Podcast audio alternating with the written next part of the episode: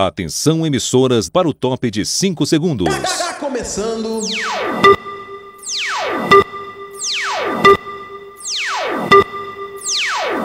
Space do Muca.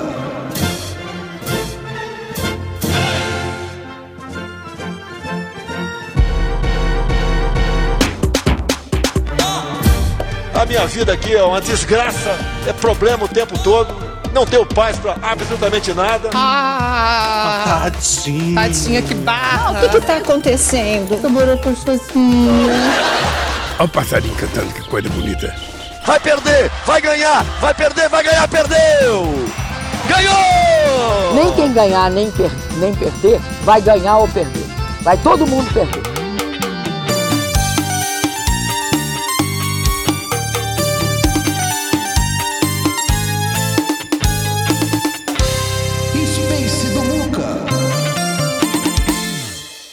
E aí, Spacers, está começando o Space do Muca. A partir de agora, você é minha convidada, você é meu convidado, vocês são convidados para a gente fazer aqui a nossa madrugada edificante, o resumo mais interativo das notícias do dia, no caso, as notícias desta segunda, 4 de setembro de 2023. Você que está aqui ao vivaço acompanhando essa transmissão pelo Twitter, pelo X, que a gente vai continuar chamando de Twitter aqui, porque somos resistência. Obrigado pelo carinho, obrigado pela companhia. Tava com saudade de vocês. Você que está ouvindo na manhã dessa terça pelo Spotify, bom dia para você. Fique bem informado acompanhando o Space do Muca, porque a gente vai falar de tudo que rolou nos últimos dias. Tirei aí três diazinhos de folga. Tô morrendo de saudade, mas a gente vai começar a matar essas saudades a partir de agora, aqui nessa nossa conversa. Hoje a gente vai falar de muita coisa que aconteceu, né, desde essa folguinha aí na sexta-feira, sobretudo daquele episódio bárbaro, né, de homofobia, do qual foi vítima o ator Victor Meinel, aqui em Copacabana, na zona sul do Rio de Janeiro. A gente vai falar das últimas notícias sobre essa situação, discutir um pouco essa essa história toda, né, tão grave que aconteceu. Vamos falar também do Anthony, da seleção brasileira de futebol, que foi cortado né, da relação de jogadores que vão disputar a, a partida pela seleção na próxima sexta-feira em Belém, depois que vieram à tona conteúdos relacionados à denúncia de agressão feita por uma ex-namorada dele. Esses, esses conteúdos foram revelados pelo UOL nesta manhã de segunda-feira. Daí a importância do jornalismo quando é bem feito, né? Mais uma vez, um atleta do futebol profissional masculino envolvido numa situação para lá de controversa, para ser assim simpático dizer o mínimo. Eu venho falando que a questão do futebol é estrutural e a gente precisa entender o que, que acontece nos bastidores desses clubes, por que, que são tão recorrentes esses episódios envolvendo, sobretudo, violência de gênero nos clubes de futebol. Vamos trazer notícias também sobre o Burning Man. Cê, cê, cê, todo mundo está falando do detal, maravilhoso, aquela história toda, mas o tal do Burning Man, minha gente, que perrengue que virou, que perrengue, 70 mil pessoas passando um perrengue danada, ato, danado, né? Atoladas no deserto. Não chove nunca no deserto, desde que o mundo é mundo é assim, mas é isso, né? Essas emergências climáticas estão mudando a cara do clima no mundo todo agora choveu no deserto. Não só choveu, como inundou Alagoas, ficou todo mundo sem poder entrar nem poder sair. A gente vai trazer também atualizações sobre isso e vai trazer atualizações sobre o que mais acontecer ao longo dessa nossa madrugada edificante. Se você estava com saudade, não adianta escrever na tag não, já vou cobrando logo o retweet. Quem estava com saudade mesmo já vai chegando e dando retweet onde? Onde? Onde? Nesse tweet que eu vou fixar agora aqui no topo da sala. Ó, tá fixado já no topo da sala. Mete o dedo sem pena e retuita para ajudar a gente a chegar a mais ouvintes a partir de agora. Vocês sabem que eu nunca estou sozinho, eu estou com vocês e estou também acompanhado dela, que é aniversariante do dia, a Beyoncé dos Space, senhoras e senhores.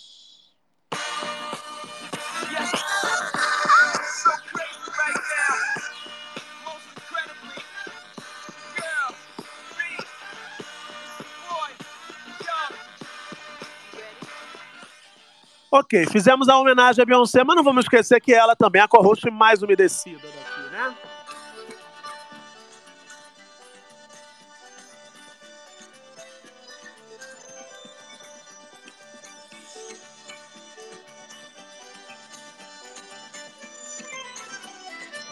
Nessa casa tem goteira,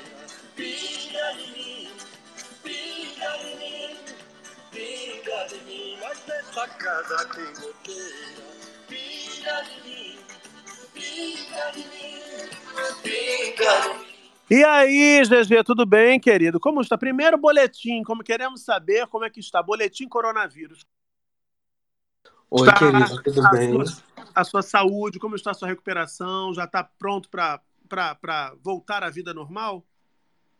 Ah, você não vem com essa vozinha mansa achando que é que é fazer a linha o chefe que está preocupado com a saúde dos seus colaboradores, porque você não está. Eu estou de atestado médico e você me mandou uma mensagem dizendo vai trabalhar agora, porque senão os seus vencimentos não cairão. Alô, Ministério Público do Trabalho, alô, todos vocês que estão aqui me ouvindo, alguém denuncie este chefe abusivo que chama Muca. Se você Eu tivesse. vou postar um print agora, sua imunda. Eu vou postar um print, porque essa imunda me ligou ontem. Eu estava achando que eu ia dormir cedo no domingo.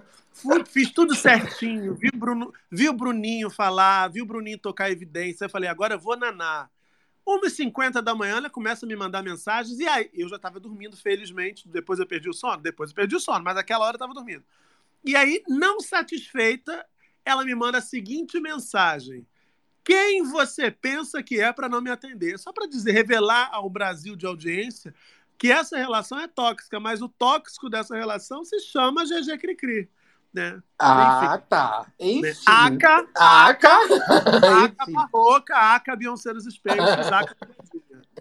Enfim, aproveitando este grande gancho que eu puxei e que a senhora cortou o meu gancho para falar sobre assédio, Muca, porque o meu destaque para hoje é vai para o nosso presidente Luiz Inácio Lula da Silva. Por quê?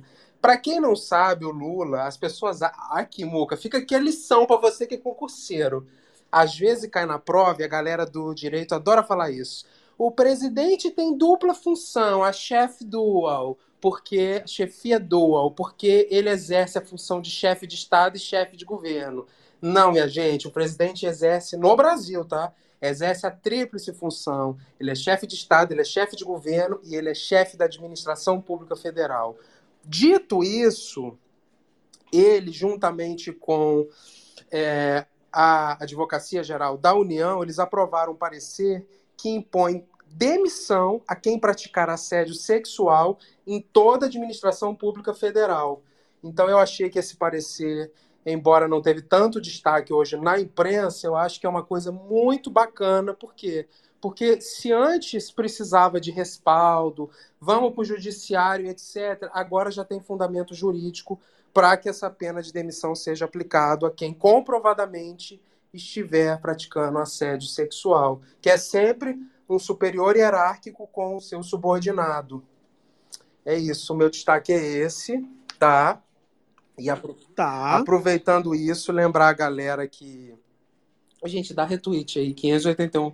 590 pessoas, minha gente. 77 retweet, pô. Pelo menos 120. Pelo menos 120 pra gente começar a fazer uma graça.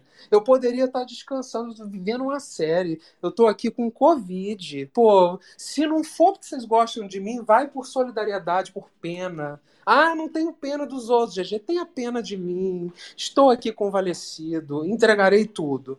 É isso, Muca. Boa noite. Boa noite. Deixa eu dar boa noite a Maicon Santini. Oi, querido, tudo bem? Boa noite, meus amores. Ah, eu tava aqui gargalhando com vocês para variar um pouco, né? Vocês são muito cão e gato, gente. Olha, é Dona Florinda e professor Girafales. Eu, é, obviamente, sou um gato, coisa. né? E GG é a vira-lata da história. Caralho. GG, seu aniversário mesmo hoje ou é zoeira? Não, é aniversário da Beyoncé, a original. Agora já foi, já era ontem. É porque ela, Ah, não, da amigo, Beyoncé. ela sim. tinha o título de Beyoncé dos Spaces. Ô, Maicon, Entendi. depois eu queria até pedir Oi, uma colaboração sua. Não sei se você viu, eu tô começando uma campanha, uma campanha muito séria. Eu queria, eu conto muito com a sua colaboração. Por quê?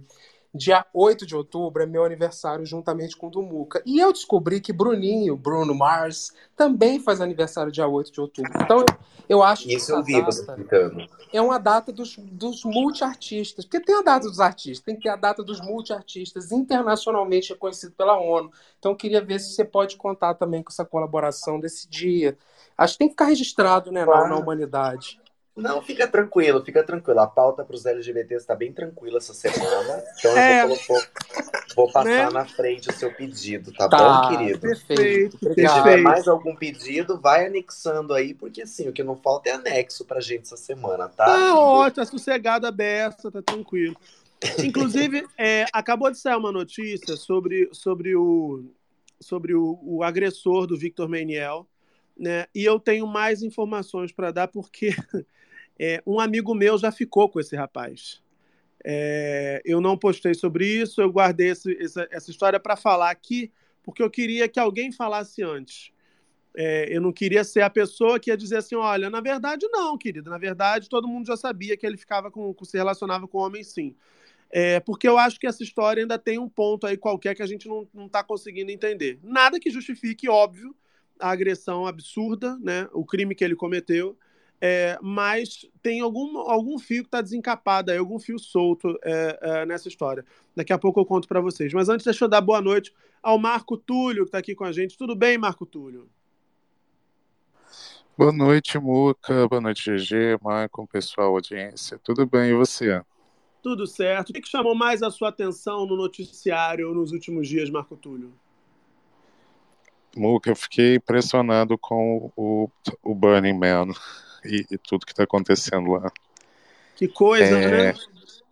né, não, e assim, e, e- e, é, tem, o festival, né, ele é, ele é muito, ele tem umas características muito próprias, né, de autossuficiência, de tem uma moeda própria rolando lá dentro, enfim, tem umas expressões artísticas e no final eles eles queimam, né, efígies de- do homem, enfim. E aí o que e, a- e- já era sabido que enfrentam condições extremas ali no deserto, né? Mas essa o que aconteceu lá foi impressionante, né? Com, é, impressionante é, porque mostra pra gente o que está acontecendo no planeta, né? Pois é, exatamente. Eu acho que é, um- por isso que eu fiz esse gancho na abertura. É, a gente está vivendo um cenário de emergência climática, as pessoas ainda não se percebem, e eu acho que um temporal num deserto onde não chove nunca, desde que o mundo é mundo deserto, chove pouquíssimo, eu acho que é no mínimo para ligar um sinal de alerta. Antes da gente entrar na pauta quente, eu só queria atualizar vocês aqui de uma informação.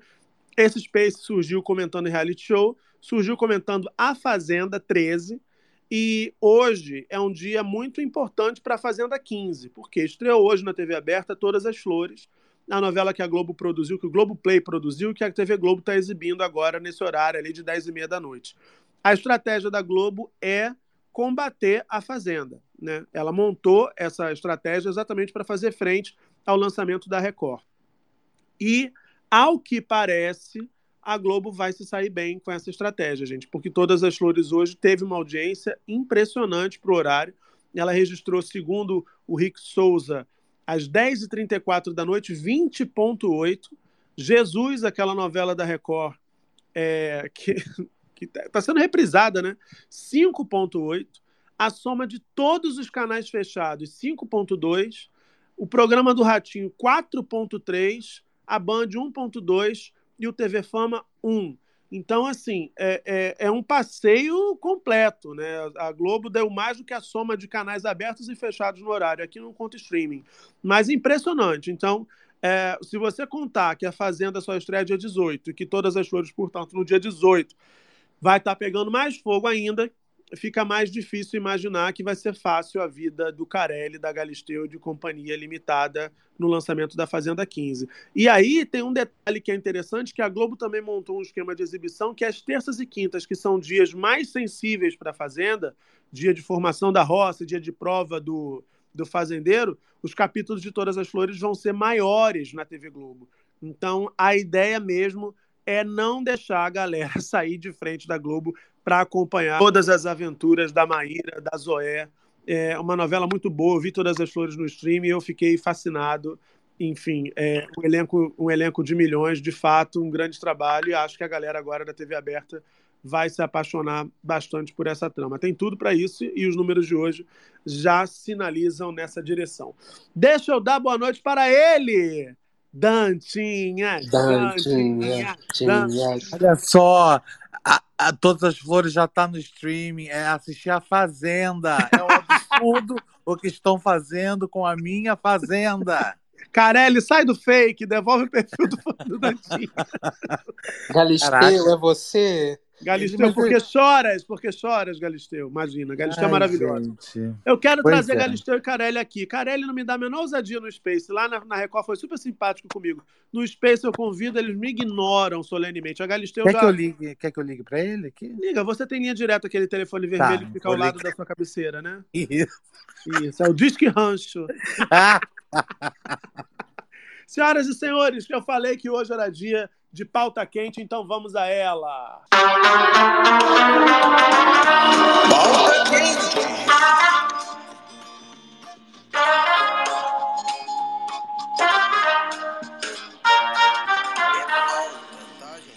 Pauta. Olha só, todo mundo acompanhou nesse final de semana aquelas cenas horrorosas né, em que o ator, influenciador Victor Meniel foi vítima de um crime bárbaro, né? Aquela agressão, aquela, aquele ódio todo, né? Um crime praticado pelo Yuri de Moura Alexandre, que já está preso. E desde então estava circulando a versão de que o Yuri é, conheceu o Vitor, e até aí tudo bem, é isso mesmo, conheceu o Vitor numa boate, os dois foram para o apartamento que seria lá do, do, do, Yuri, até onde a gente sabe, estavam ficando, e aí chegou uma amiga, e o Yuri teria ficado transtornado porque, e aí já começa um, um certo, um certo é, é, é, desencontro de informações, porque, a, segundo algumas pessoas dizem, a amiga não sabia dele, ele ficou nervoso e começou a maltratar o, o Victor e aí expulsou o Victor do apartamento. E quando chegou na recepção, o Victor não entendia aquela situação e falou: Mas a gente estava se beijando, o que, que aconteceu? Não sabem que você é gay, alguma coisa nessa linha. Isso segundo relatos da imprensa, né? E aí teria começado, na frente do porteiro, teria começado aquela situação toda. É, Dantinhas levantou a mão, pode falar, Dantinhas. Não, só para frisar que esse indivíduo ele não estava na boate. Esse indivíduo ele chegou, ele mora ali perto, ele chegou na porta da boate umas quatro e meia, cinco da manhã, de chinelo, com uma taça de vinho branco na mão. Não sei, ele saiu para caçar alguém, para levar para casa, deve ter sido ele. O Vitor estava ali naquela área, na, na gradezinha do lado de fora, que é a área de fumante, sabe? É. E ali eles começaram a conversar. É, só para precisar isso. Você conhece o Vitor, Dantinhas? Conheço, amigo dele. Você falou com ele? Falamos, eu caí que falamos com ele. Uhum. Ah, Enfim, ele, ele tá bem, né? O Vitor, ele é muito.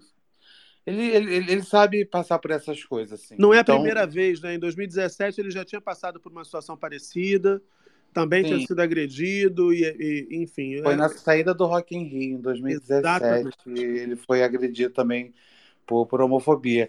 E, e o próprio Vitor contou, que você falou pelo que se sabe pela imprensa, o próprio Vitor contou que foi realmente isso. né? na matéria que teve na RJTV, a repórter foi até a casa dele, entrevistou ele. E ele diz que é isso, assim, que a amiga chegou, o cara mudou, virou uma chavinha, começou a expulsar ele, empurrando ele, e aí jogou ele para fora da casa dele sem sapato, e o Vitor ficou na porta. Pô, meu sapato, quero pegar meu sapato. Ele abriu a porta, jogou o sapato em cima dele. O Vitor desceu, e aí esse indivíduo desceu pelo outro elevador para ir para academia. Ele, o cara estava virado já, enfim, e resolveu para academia. Lá embaixo, eles continuaram discutindo. O Vitor falou: não, não entendi, porque o que, que aconteceu? O que, que é isso? Por que, que. Enfim, e o Vitor questionou: você não é assumido? É, as pessoas não sabem, a gente estava lá, lá em cima se pegando, você não é assumido? É isso? E era na frente do porteiro. E aí o Vitor conta que no momento que ele pergunta isso, você não é assumido e tal, o, o cara já joga ele no chão e, e começa a espancar ele, que é aquela parte do vídeo que a gente vê. É, e aí é, é que tá. Muita gente chegou à conclusão de que ele não era assumido, mas isso não é verdade. É, como eu falei aqui mais cedo, é, eu tenho um, meu melhor amigo, ficou com esse rapaz no ano passado. É, seguia ele no Instagram desde então, e depois disso viu várias fotos de pessoas com quem o rapaz teria se relacionado nesse, nesse de homens. Ele foi Porque- casado, né, Muca? E É, agora acabaram acabou de de- recuperar. acabaram de recuperar o Fórum Pandler acabou de publicar que o Yuri de Moura Alexandre foi casado no civil com outro homem por nove anos e 24 dias, né? Pelo menos aqui nessa postagem eles ficaram juntos por nove anos eh, aproximadamente. E o próprio Yuri na publicação diz ter tomado a iniciativa do casamento, o casamento no civil com cinco filhos de patas ah, ah, e, e, portanto, isso.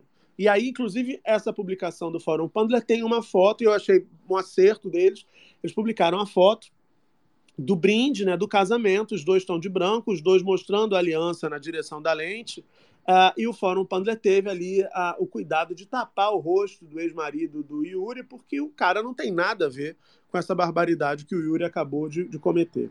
Então, eu acho que era esse o ponto que estava solto, muita gente entendendo, ah, ele não, ele, ele, é, um, ele é um cara enrustido, discreto, fora do meio, uh, e não é isso, não é isso. Então, tem alguma outra coisa aí que provavelmente a investigação vai avançar e a gente vai descobrir. Ele se complicou porque ele, ele chegou na delegacia assumindo ter batido mesmo no Victor e dizendo, inclusive, que era um oficial, um, um médico da aeronáutica. Ele nunca foi da aeronáutica. O meu amigo, inclusive, é, relatou algumas coisas que chamaram a atenção, porque logo no primeiro encontro, esse, esse rapaz ele queria, quando eles começaram a conversar, se conheceram por um aplicativo que não foi o Grindr, era o Circle, e eles começaram a conversar e o rapaz convidou meu amigo para viajar para a região dos lagos aqui do Rio de Janeiro. É, ele queria que o primeiro, o primeiro, a primeira conversa, né, a primeira vez dos dois juntos fosse é. em Búzios. E aí, na época, o meu amigo, me, me, quando ele me ligou hoje, ele falou assim: Eu não sei se eu te contei, não sei se você lembra. Que eu... E aí eu, eu lembrei, você me, eu falei, você me contou e eu te aconselhei a não viajar. Como é que você vai viajar com um completo desconhecido, para uma cidade que você não conhece ninguém? Não faz sentido. Então, é, e aí meu amigo foi lembrando que ele tem uma família, esse rapaz tem uma família lá na região dos lagos, tem uma avó que ele gostava muito, pois pelo menos postava muita coisa relacionada a essa avó, enfim, e, e trabalhava numa UPA é, como, como residente, né? Então, é, é, é, é, esse o panorama dessa situação, que é uma história muito triste, aquela cena toda muito, muito, muito violenta. Mas antes de falar da cena da gente discutir um pouco mais, eu quero ouvir o Dantinhas, o Marco Túlio, o Michael, é, para falar disso. Mas eu queria falar do aspecto legal, porque GG ele foi preso em flagrante, e essa decisão hoje, o juiz converteu essa prisão em flagrante para uma prisão preventiva. Explica para a nossa audiência o que isso significa para, para o andamento do processo e para o réu. Ele, ele se, se fuder um pouquinho mais, é isso, né? não tem outro jeito de dizer. Pois é, Muca, porque se antes a, o, ele estava sendo. Ele seria indiciado só por lesão corporal, ele foi indiciado por lesão corporal, injúria preconceituosa e ainda falsidade ideológica porque ele chegou, parece que no depoimento, quando ele foi capturado, né, dizendo que ele era médico da aeronáutica, se eu não me engano. Enfim, médico da, de uma dessas forças armadas. Da aeronáutica, da, da aeronáutica, aeronáutica perfeito. E aí foram descobrir, ele era só um estudante e ele não integra os quadros da aeronáutica, que a aeronáutica, né, foi se pronunciou. Então ele foi autuado também como falsidade ideológica. E aí a prisão em flagrante, para quem não sabe, é quando a pessoa está cometendo crime ou está logo após o cometimento do crime. Então foi essa denúncia foi tipo muito rápida, essa, a, esse aviso às autoridades policiais, ele foi capturado em seguida. Nisso, ele foi lá, ficou preso por conta do flagrante e aí ele tem que ser apresentado a um juiz num prazo de 24 horas. Aí ele foi apresentado, o juiz entendeu que a prisão dele estava tudo ok, ou seja, não tem nada de ilegal, e ainda assim, certamente, o magistrado ou a magistrada entendeu que ele fazia jus a ficar preso preventivamente, que é quando a pessoa solta pode é, ser ruim para a ordem pública ou pode é, ter uma um, um, pode atrapalhar a, instru, a instrução processual a pessoa tem risco de fuga, enfim, são os requisitos do artigo 312 do Código de Processo Penal. E aí, eu não sei qual foi o fundamento, mas imagino que seja ordem pública, instrução processual, que é o que mais eu vejo nesse caso, mas não sei o que o magistrado decidiu, e ele vai ficar preso até quando mudar esse, esse fato. Não tem prazo essa prisão preventiva, que é o que a galera morre de medo, né? A galera tem muito medo disso. E aí é isso, Muca. Tá preso lá por injúria preconceituosa. São os crimes que ele vai ser investigado, que pode responder de início, assim, né? Obviamente que com o curso das investigações podem ter mais ou menos crimes. Mas inicialmente, lesão corporal, lesão corporal, injúria preconceituosa e falsidade ideológica. Agora, GG, é, hoje veio também a público a informação de que durante. Daqui a pouco eu vou falar do porteiro, mas hoje veio a público a informação de que, durante o depoimento, o porteiro revelou que o Vitor teria desmaiado. E que só assim o, o, o, o Yuri parou de bater. Isso não pode ser interpretado, em alguma medida, como uma tentativa de homicídio, não, porque se ele bateu, bateu, bateu, até a pessoa perder a consciência, é, é, não é um pouco pior, na verdade, do que essa agressão, do que essa, do que essa tipificação que está sendo dada, não? O que, que você acha? Muca, então, é, os crimes, eu sou uma, uma pessoa que comecei a estudar direito penal porque eu sempre tive muita dificuldade de capitular crime. Mas nesse caso, o que tem. Porque existe o homicídio e existe também a lesão corporal seguida de morte. São crimes diversos.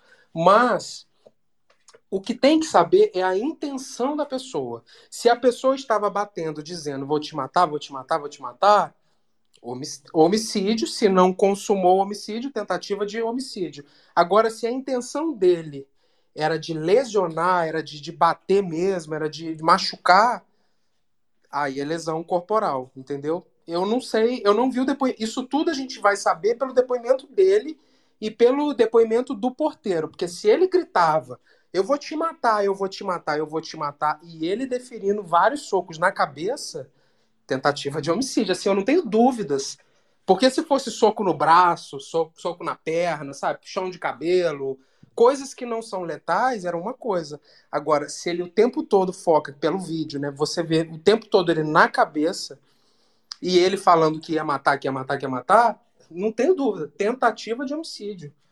Mas esse, esse, esse falando que, que ia matar uma suposição. É uma tá suposição. se tiver isso. O que que pode, o que que pode ajudar a tipificar como a enquadrar como uma tentativa de homicídio? É e, e é, essa, o fato de ser. A cena é muito chocante, gente. No sábado, quando isso veio a público, as primeiras vezes que isso repercutiu, a cena não estava ainda com aquele blur, né? não estava com aquele borrado. Então você via a imagem. E me chamou muito a atenção, e é muito característico do crime de ódio, essa pulsão por desfigurar a vítima. Né? E ele mira só no rosto do Vitor. Né? Não é à toa que o Vitor está com os olhos inchados, daqui a pouco eu vou reproduzir para vocês, está com o rosto bem machucado ainda. É, é, é, isso é muito característico dos crimes de, de, movidos por ódio, crimes de intolerância em geral. Né?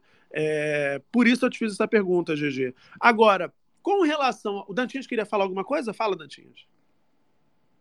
Não, eu sei perguntar assim, porque é só se a pessoa estiver falando eu vou te matar, eu vou te matar, porque pela imagem a gente vê se ele, sei lá, ficasse mais um minuto ali, ele matava o Vitor, gente. Era, era um soco com muita força, era uma loucura aquilo. Pois é. Não, não, não só com, com. É porque o que precisa ficar claro é a intenção da pessoa. Porque a pessoa também pode ter a intenção de lesionar e de tanto que lesiona, acaba matando essa intenção, assim, qual que é a vontade da pessoa? O que também não muda de a pessoa começar a bater e no meio dessa execução falar assim, não, agora eu vou te matar. Isso também pode. Por isso que tem que saber olhar o depoimento dele e da testemunha que é o porteiro. É. Agora, tem outra coisa ainda em relação ao Yuri, que é uma. uma um, ele foi fichado anteriormente por intolerância. Essa informação também foi divulgada em algumas reportagens. Isso, de alguma maneira, agrava, GG, a situação dele, complica o fato dele ser reincidente. Eu não sei o que aconteceu anteriormente nessa outra passagem, digamos assim, né? mas isso também pode complicar ainda mais a situação jurídica dele? Complicar um pouquinho, sim. Provavelmente reincidente, não, porque é, a pessoa só é considerada reincidente se ela tiver uma, uma, uma condenação penal transitada em julgado. Se ele teve assim uma passada, ah, teve um boletim e foi arquivado, isso não é nada, entendeu? Ah, teve um, sabe? Ah, teve a justiça, não sei o que, foi absolvido, não é nada, não é nada. Ele tem que ter uma condenação penal transitada em julgado. Aí eu não sei, amigo, para gerar reincidência. Mas obviamente que um fato desse posto no processo, ele pode gerar, sim, algumas questões, porque tem outras características lá que o juiz tem como agravar a pena, mas muito pouquinho. Mas considerando a, a, a, a personalidade do agente. É uma das coisas que pode agravar, tá? É a primeira fase. Gente, como é que eu tô lembrando tudo de cabeça, hein? Primeira fase da, da dosimetria de pena, artigo 59 do Código Penal. Perfeito.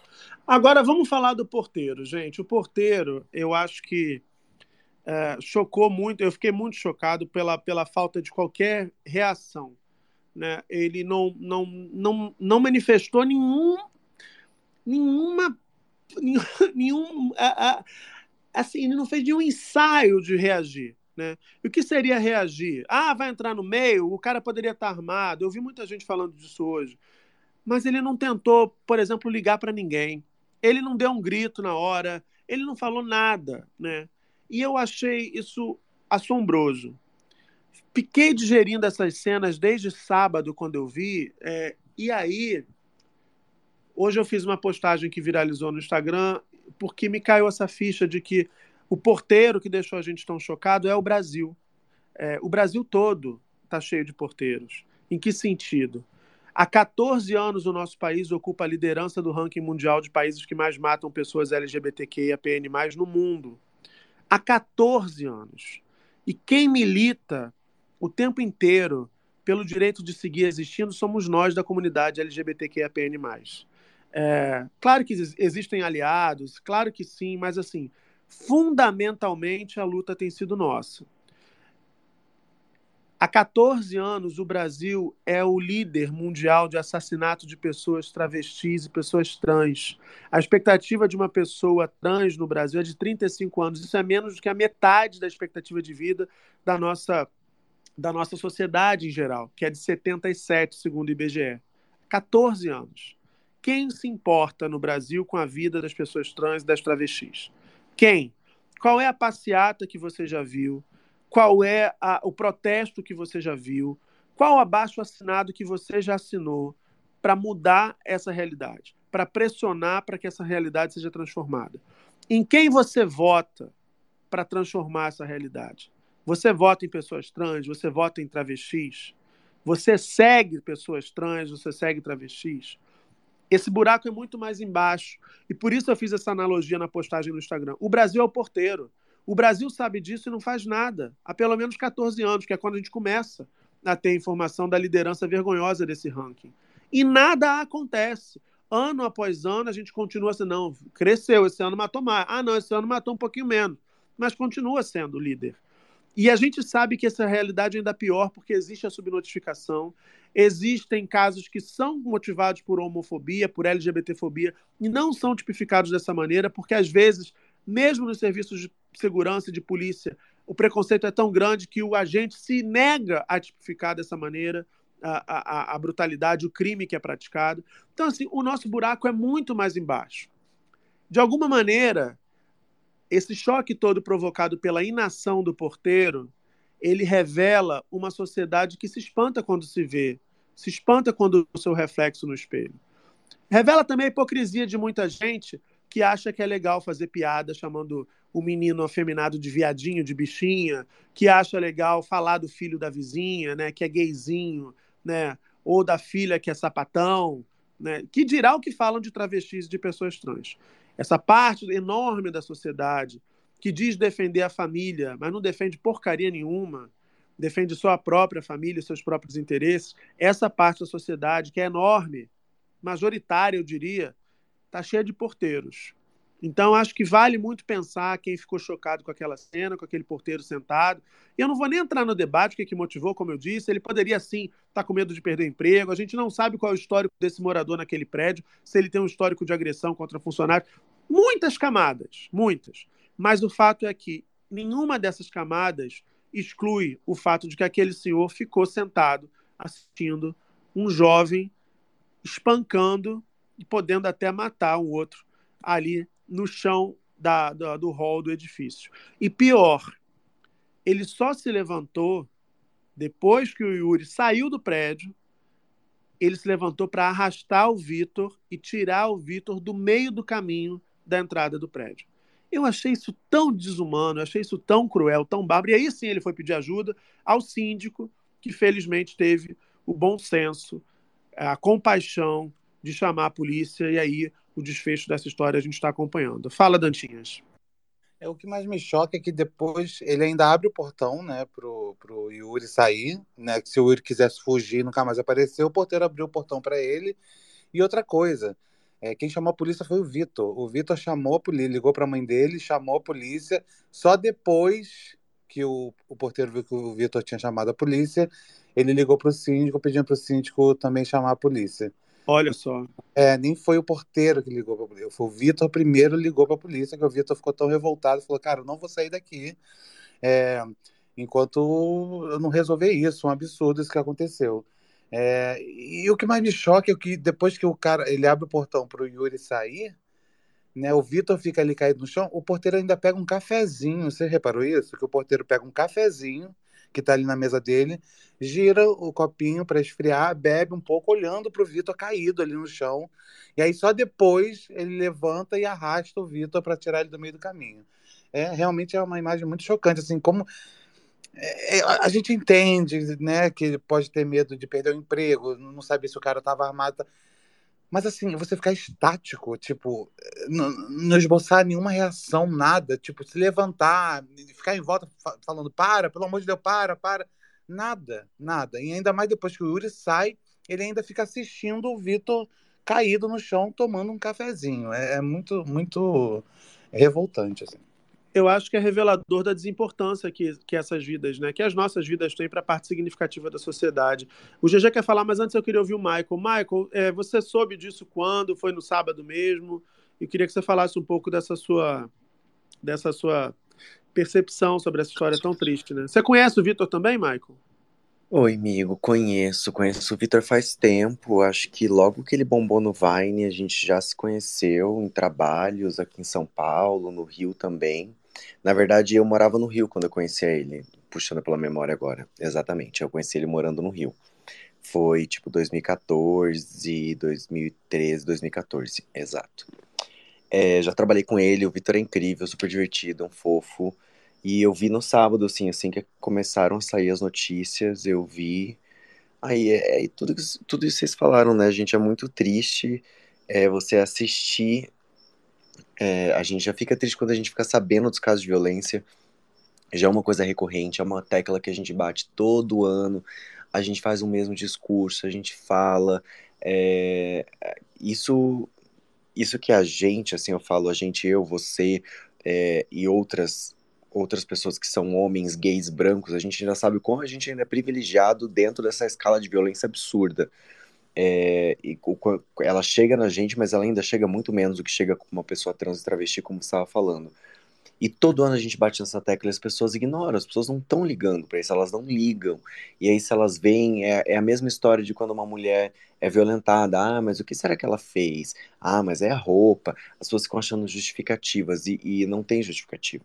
É, é assim, você é, é gay e você pode ser, você é lésbica, você é trans, você pode ser vítima de um ódio de uma pessoa a qualquer momento e, e existem N justificativas absurdas para esse ódio para cima da gente, desde a religião, que prega o amor, que pega não sei o que e nos ataca, é, até um surto que a pessoa olha para uma, uma guia afeminada e tipo, não, isso aqui eu posso bater, isso aqui eu posso chutar, isso aqui, sabe, é, eu posso fazer qualquer coisa que foda-se. Então é uma. É, é um descaso muito grande, assim. E, e não é de hoje, né? Tá aí, estamos aí há anos e anos lutando por isso, e, e, muitos que vieram antes da gente já lutaram por isso. E, enfim, não é uma, uma. É aquela coisa que dá um pouco de desespero, sabe? Que pensa assim, eu tô com 35 anos. É, não, eu não vou ver isso nessa vida, eu não vou ver isso passar, entendeu? Então, assim, é, a minha existência e de outros LGBTs, a nossa existência está fadada a isso, a conviver com isso, a sempre, de uma maneira ou de outra, travar uma guerra para ocupar um lugar, para provar quem somos, para mostrar que somos capazes, que somos dignos, que devemos ser respeitados, que somos normais, que, que merecemos amor. Então é sempre a gente lutando por algo, sabe? E isso cansa. Isso. Isso. Não, não tem outra palavra, isso cansa, literalmente. E ver o Vitor apanhando foi, foi chocante, foi bizarro. É, a atitude do porteiro, vou nem entrar nesse tópico, porque, nossa, não dá para entender o que se passava na cabeça daquele senhor, assim, de. É, por mais que existam mil camadas, meu senhor, pelo amor de Deus, a empatia ali passou longe, longe o sangue frio, qualquer coisa, assim, parece que sabe? Não, não sei, é, é tudo muito estranho, assim.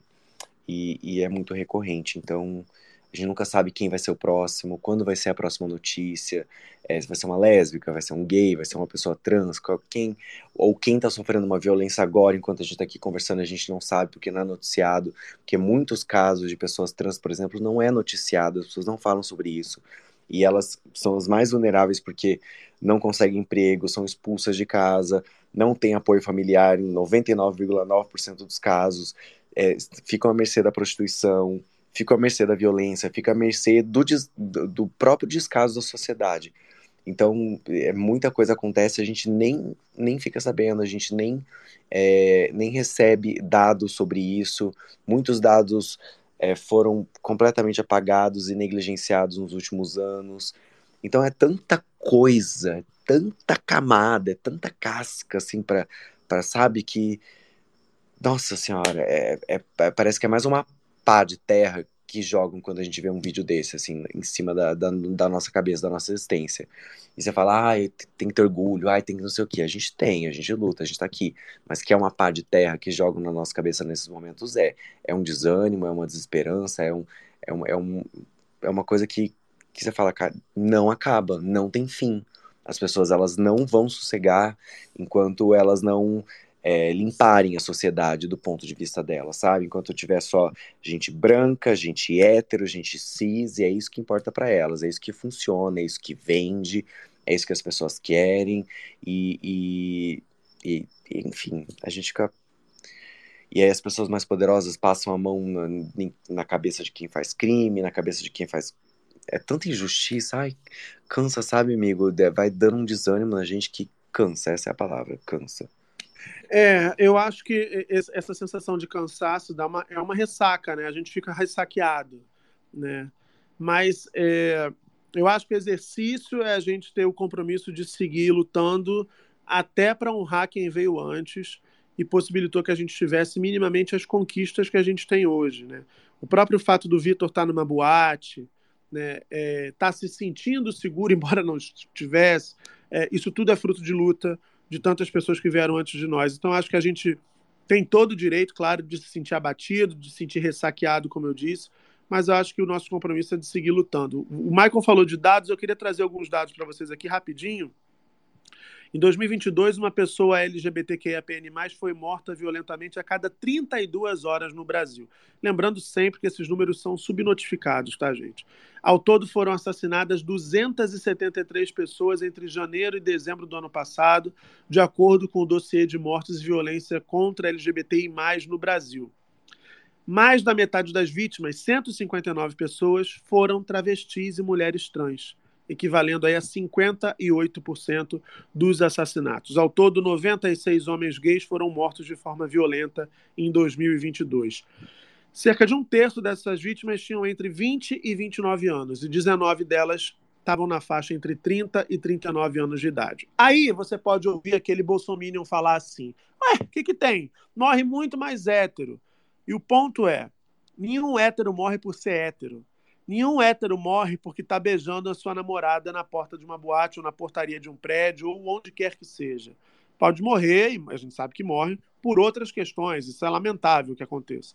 Mas o fato é, quando se trata de pessoas LGBTQIAPN+, crimes de ódio são motivados pela existência dessas pessoas, pelas suas orientações sexuais, pelas suas identidades de gênero. E é isso que deve ser combatido o tempo inteiro. O GG vai falar agora na sequência, a gente vai ouvir o vídeo que o Vitor publicou na noite dessa segunda nas redes sociais dele, agradecendo toda a solidariedade que ele vem recebendo desde que essas imagens horrorosas vieram a público. Fala, GG. O meu, Muca, é só para voltar um pouquinho que você falou sobre a conduta do porteiro. E aí eu queria avisar até para todo mundo que está aqui, porque às vezes as pessoas pensam assim: ah, mas eu não tenho nada a ver com isso, eu não vou me meter nessa confusão, esse bafão não é meu. Olha, minha gente, omissão de socorro é crime, tá? Tá tipificado no Código Penal nosso. Ele foi 130. autuado, ele foi autuado, né? Por omissão, exato. Ele foi atua, autuado, é. Por omissão de socorro. E aí, a omissão de socorro, é para todas as vezes que você está num lugar e você não dá assistência, mesmo que você não tenha nada a ver com aquilo. Então, por exemplo, você está passando, viu alguém se acidentando na sua frente e só tem você ali, você tem o dever. Ah, tem concurso público. Ah, minha mãe tá me chamando para.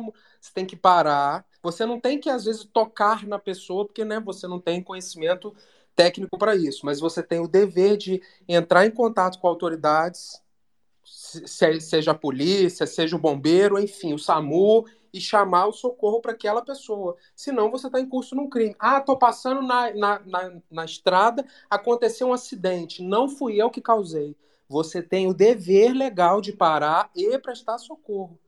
Se você for a pessoa que causou o acidente, aí que o dever, assim, é maior ainda. Mas se você estiver passando, você tem o dever. A menos que você já você pare e fale, oi, tudo bem? Tá precisando de alguma ajuda? A pessoa fale, não, não, já já já avisamos aos bombeiros, a ambulância está vindo. Aí sim você está liberado. Mas todo mundo, nós, sociedade, está acontecendo um negócio, você está vendo alguém desamparado, alguém desacordado, alguém em acidente, uma criança sozinha. A gente, enquanto cidadão, tem o dever legal de parar e prestar socorro, senão é crime, artigo 135 do Código Penal. E aquelas pessoas que estão envolvidas na, naquilo, ou aquelas que têm o dever legal de evitar o resultado, de agir, aí, filha, aí o crime é o crime mesmo. Aí, se for a lesão é a lesão, se for homicídio é homicídio, enfim, aí vai o crime que tiver ocorrido. Mas é isso, fiquem atentos com relação ao, à omissão de socorro. E era isso, Muca, que eu queria falar. Importante. Vamos ver agora o, o que, que o Vitor Meniel falou nesse vídeo publicado nas redes sociais na noite dessa segunda. Oi, gente, tudo bem? É, eu tô vindo agradecer as mensagens de carinho, é, o apoio, a rede de apoio que tenho tido. Meu aniversário ontem foi comemorado de uma forma muito. Assim, muito amor é, aqui em casa mesmo, com familiares e amigos dizer que eu tô passando por um processo de. Cara, eu tô revisitando muito o acontecido. E às vezes é bom revisitar, reviver, porque isso é um ato de dessensibilização que eu aprendi com a terapia e é muito importante, até pra gente superar traumas. A gente vai revisitando, vai revivendo, isso vai sendo dessensibilizado da gente. É, um, é, é um, é uma etapa para cura emocional sobre o ocorrido. Então eu queria muito agradecer. Vocês estão sendo, assim, o pilar. Eu não tenho nem o que dizer. Isso aqui vai sair, vai passar. E é isso. Todo amor do mundo. Amor com amor. O ódio, deixa pra lá. É, chama atenção a maturidade dele, né? É, ele tá com o rostinho todo machucado. Eu conheci o Vitor também. É, eu não lembro se foi num festival de criadores de conteúdo, se foi em algum job. Ele muito menino, tem alguns anos, muito divertido, muito solar, uma pessoa muito solar. Enfim, fica aqui a nossa torcida para que ele se recupere, a nossa torcida para que esse canalha que fez isso seja punido, pague por esse crime que ele cometeu, para que esse porteiro, é, é, entendendo todas as vulnerabilidades a que ele possa estar exposto, mas para que ele também responda pela omissão, porque é o que o GG falou. É, isso, o GG falou de dever, né? Eu acho que viver em sociedade, a pandemia, a gente, a gente passou pela pandemia dizendo assim, não, a gente vai sair diferente. A gente não saiu diferente da pandemia, é uma pena. A gente desperdiçou uma oportunidade de se, de se, de se repensar enquanto humanidade, enquanto coletivo. Porque na pandemia a gente viu o quanto é importante a gente se cuidar e cuidar do outro também. Né? E quando você deixa que uma pessoa fique ali por 30 segundos sendo golpeada na cara, sem tomar qualquer atitude. Isso dá muita medida do medo que você pode ter de perder o emprego, mas também dá muita medida do quão desimportante você acha que aquela pessoa que está apanhando é. E toda pessoa é importante, toda vida importa. Né? E não importa a cor da pele, não importa a identidade de gênero, não importa a orientação sexual. Se a gente, como sociedade, não se convence disso, eu acho que a gente não pode nem se chamar de sociedade. A gente, na verdade, devia se chamar de um bando de gente que está solta no mundo, cada um correndo atrás do seu dinheiro, sem se importar a mínima, sem pouco se lixar para o que está acontecendo, às vezes, do lado de casa. Enfim, eu acho que fica a reflexão. Fica a reflexão para a gente que cresceu ouvindo que em briga de marido e mulher não se mete a colher. Eu acho que isso está tudo no mesmo caldeirão. E isso é muito importante porque às vezes as pessoas não se dão conta de como essas lutas elas são ligadas, né? de como existe a interseccionalidade, de como lutar por respeito e direito para as mulheres é também lutar por respeito e direito para as comunidades, para as pessoas LGBTQIAPN+. Como lutar contra o racismo também diz respeito à realidade das pessoas LGBTQIAPN+. Como lutar contra a transfobia também valoriza a luta das mulheres. Semana passada a gente discutiu aqui uma fala de uma deputada horrorosa que foi transfóbica com a Erika Hilton, e a Erika Hilton deu um baile nela em oito minutos, dizendo como a luta das pessoas trans só reforça a importância da luta das mulheres e não o contrário. Então é importante a gente entender que está todo mundo de mãos dadas, ou que deveria estar todo mundo de mãos dadas para a gente ganhar força, para a gente ganhar fôlego e para a gente enfrentar essa estrutura opressora que há tanto tempo faz vítimas e que, infelizmente, dessa vez fez o Vitor aí passar por esse momento tão triste, que a gente espera que ele supere logo. Fala, GG. Aproveitar que você falou isso, hoje eu tô tão jurídico, eu tô tão advogadozinho. É, essa fala que você falou de em briga de. que antigamente se falava, né? Em briga de marido e mulher não se mete a colher. Isso aí é muito passado, tá, minha gente? Porque o, mudou o, o, o Supremo Tribunal Federal, se eu não me engano, mudou o entendimento ou foi a legislação, enfim, não importa. O importa é o que eu vou dizer agora, que o entendimento é que em crimes de, de violência doméstica que envolvem mulheres, é, elas são a, ela, a, ação que antigamente era privada, ou seja, precisava que a vítima fosse reclamar, né, fosse denunciar, hoje em dia ela é uma ação penal pública. O que, que significa isso? Significa que qualquer pessoa que saiba que a vítima está sofrendo violência doméstica e familiar, ela pode denunciar. Então não tem mais aquilo de ah, a mulher está apanhando, mas não quer denunciar o marido, entendeu? Se tiver testemunhas comprovando que ela apanha, se fizer exame nela e mostrar que ela apanha, se, se a polícia chega no momento dessa agressão, essa pessoa vai presa, ainda que a mulher às vezes esperneie falando: deixa meu marido não, não leve ele, vai levar. Então, assim, se você está presenciando violência doméstica e familiar contra a mulher, contra a criança, denuncie mesmo, meta a colher mesmo, chama a polícia, porque isso é um ditado popular que tem que desaparecer, que a, que a sociedade às vezes falava assim, ah, a gente chama a polícia, mas não acontece nada, e depois ele se perdoa e tá tudo bem. Não, isso é passado, isso já ficou no passado. Hoje em dia vocês podem, tem alguns estados, como o estado do Rio tem uma polícia especializada, chama Patrulha Maria da Penha. Tem outros estados que também têm essas especializadas. Enfim, ligue 190 e chame a polícia. E acho que tem até um número específico para violência. Eu não sei o número. 180. 180, perfeito. 180, violência contra mulheres, diz que sempre a violência contra crianças e adolescentes, que também é outra coisa. Muita gente ouve pai, mãe gritando às vezes batendo em criança e adolescente, fala assim: ah, mas o filho é dele, o filho é dele, mas cabe a toda a sociedade proteger e amparar crianças e adolescentes. Né? E bater em criança e adolescente, a gente sabe que a legislação não permite esse tipo de coisa, né? Bater não é educar, bater não é cuidar. Ah, mas eu apanhei e não virei um degenerado. Eu, querida, naquele tempo era outra coisa. Se a gente for justificar tudo que a humanidade já fez, a gente daqui a pouco está justificando até a época que as pessoas escravizavam outras, né? Vendiam e diziam assim: olha, o dente está bom, vale mais caro.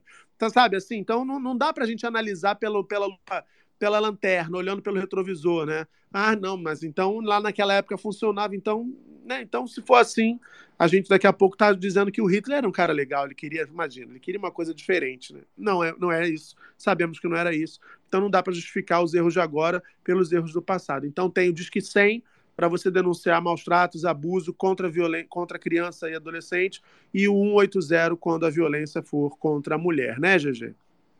Exato. E na dúvida, gente, ah, não lembro o número, 190 você já sabe. Eles vão te. Nossa, trem.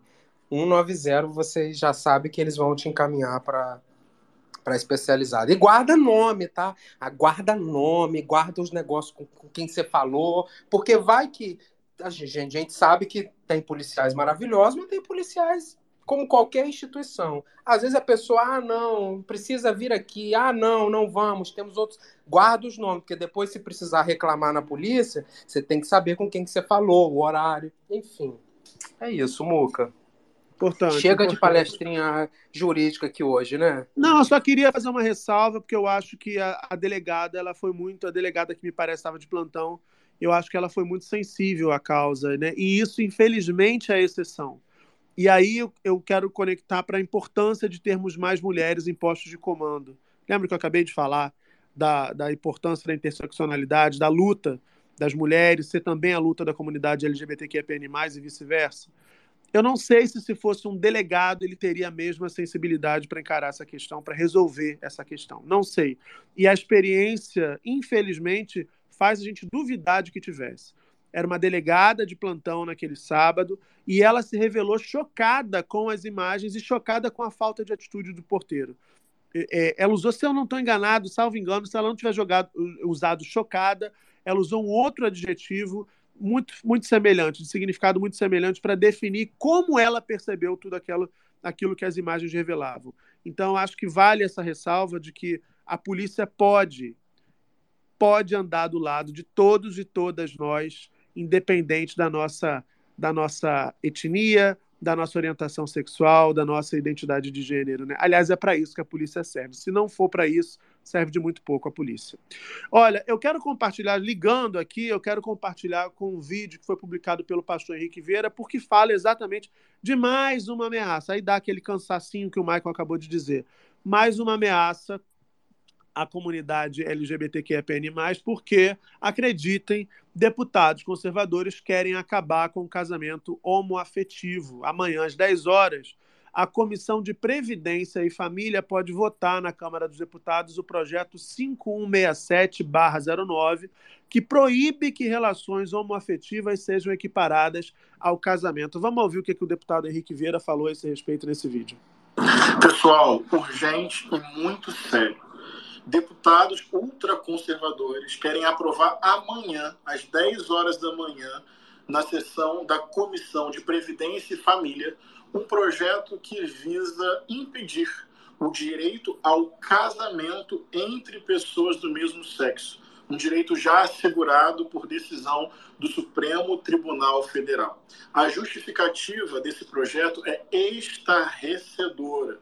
Tem dispositivos ali antidemocráticos, dispositivos, na minha compreensão, violentos, uma moralidade pseudo-religiosa que é antidiversidade, na minha opinião, nada a ver com uma espiritualidade pautada no amor. LGBTQIPA+, já constitui uma comunidade que sofre violências e hostilidades todos os dias. Esse projeto assina embaixo esse tipo de violência quando não reconhece o direito ao casamento. Nós não podemos viabilizar ou aceitar esse retrocesso convido você a espalhar essa mensagem em nome da democracia, da diversidade, do amor, da dignidade humana. Vamos reagir e impedir esse retrocesso. Amanhã, 10 horas da manhã, primeiro palco de debate. Consciência tranquila, defesa da democracia, o amor é o critério de tudo. Vamos para cima. Eu sou, eu sou muito encantado pela figura do pastor Henrique Vieira. Já tive a oportunidade de entrevistá-lo algumas vezes, inclusive uma delas aqui no Space, sobretudo porque ele ajuda a, a, a mostrar, a sinalizar que não são todos os religiosos que pensam dessa maneira canalha e covarde, desumana, que algumas lideranças é, de empresas né, exploradoras da fé alheia uh, pensam, né? E ouvir o Henrique Vieira dá sempre aquele quentinho no coração de você pensar assim, poxa, podia ser diferente se a gente não tivesse tantos canalhas dominando o mundo, né? Então, eu vou retweetar aqui agora e vou fixar no topo da sala esse vídeo do Henrique Vieira, é, porque eu acho que se vocês puderem, né, atendendo aí ao pedido dele, retweetarem também, eu acho que é muito importante esse alerta, é muito importante que a gente esteja mobilizado para impedir esse retrocesso. Eu tendo a achar, e aí quero te ouvir, GG, que muito dificilmente, se esse projeto prosperasse, muito dificilmente o Supremo Tribunal Federal iria validar um entendimento como esse, que é, é, é, discriminatório na natureza. Né? Por que, por que, que pessoas é, é, que têm relacionamentos homoafetivos não podem se casar? Né? É claro que está fazendo uma acepção de pessoas baseada na sua orientação sexual, na sua, enfim, na sua forma de expressar seus afetos. Mas ainda assim, a, a, só de pensar que a gente está gastando dinheiro público para esse bando de vagabundo discutir uma questão como essa escrota é revoltante demais. Então, o ideal é que esse tipo de projeto nem prospere para chegar lá na frente, ainda no Supremo Tribunal Federal, a gente ter um mínimo de civilidade pautando e, e encaminhando essa discussão. Eu queria ouvir você, GG. Você concorda? É difícil pensar que isso poderia prosperar? Pois é, Muca. Deixa eu aqui avisar, porque vai que tem algum bolsonarista aqui, ou da extrema-direita, ou a galera do MBL, enfim, vou falar uns negocinhos aqui, autorizo que vocês reproduzam, tá? Viraliza, viraliza. Que isso, conhecimento bom precisa chegar, porque vocês estão ruins de advogado, estão sendo preso, multado, uma função. Um beijo para os colegas que, né, também precisam pagar os seus boletos. Mas, Muca, o que, que acontece? É perfeitamente possível que, após o Supremo ter decidido uma ação o Congresso edite uma legislação modificando aquilo, entendendo diverso. Isso que a doutrina chama de reação legislativa. Isso pode. Só que isso pode desde que o contexto social, o fato social tenha modificado. Não foi o que aconteceu, porque a ação foi, foi julgada há pouquinho tempo, 2018, sei lá, por aí. 17, enfim, não tem tanto tempo assim, e a gente vê que o contexto não modificou na sociedade. Tá? A sociedade permanece muito semelhante ao que era cinco anos atrás. Então, se uma legislação for aprovada e sancionada com esse intuito, o Supremo certamente vai ser provocado e essa ação vai ser dada como inconstitucional porque não modificou. Aí você pode dizer assim: ah, mas mudou o ministro, mas etc. Não, minha gente, porque já tem uma ação julgada com o mesmo teor, com a mesma questão. Então, assim, qualquer deputado, qualquer senador que defenda que vai conseguir modificar isso, ele está te enganando, porque isso não vai conseguir ser modificado. Então, assim, às vezes ele está jogando para você, para a plateia, porque é o discurso que você, às vezes, evangélico, você que é muito cristão, ou você que acha que isso é um crime, é pecado, é aberração, seja o que você entende, pouco importa. Como diz a Erika Hilton, não me importa a sua opinião. Isso aí vai ser julgado inconstitucional. Então, assim, isso aí não tem como mudar. Não tem como mudar. Então, se alguém estiver defendendo que vai juntar, que vai chamar todo o PL, o Republicanos, o MBL, partido que for, isso não vai mudar. Se vocês aprovarem um projeto assim, isso vai cair, independentemente da, da composição do Supremo ou não, porque isso foi revisitado há pouco tempo. Então é isso. Então não caia. Se você quer ser, você tem até o direito constitucional de ser idiota. Você tem, tá? Você pode ser. Constituição não te proíbe isso. não é cair... crime, não é crime.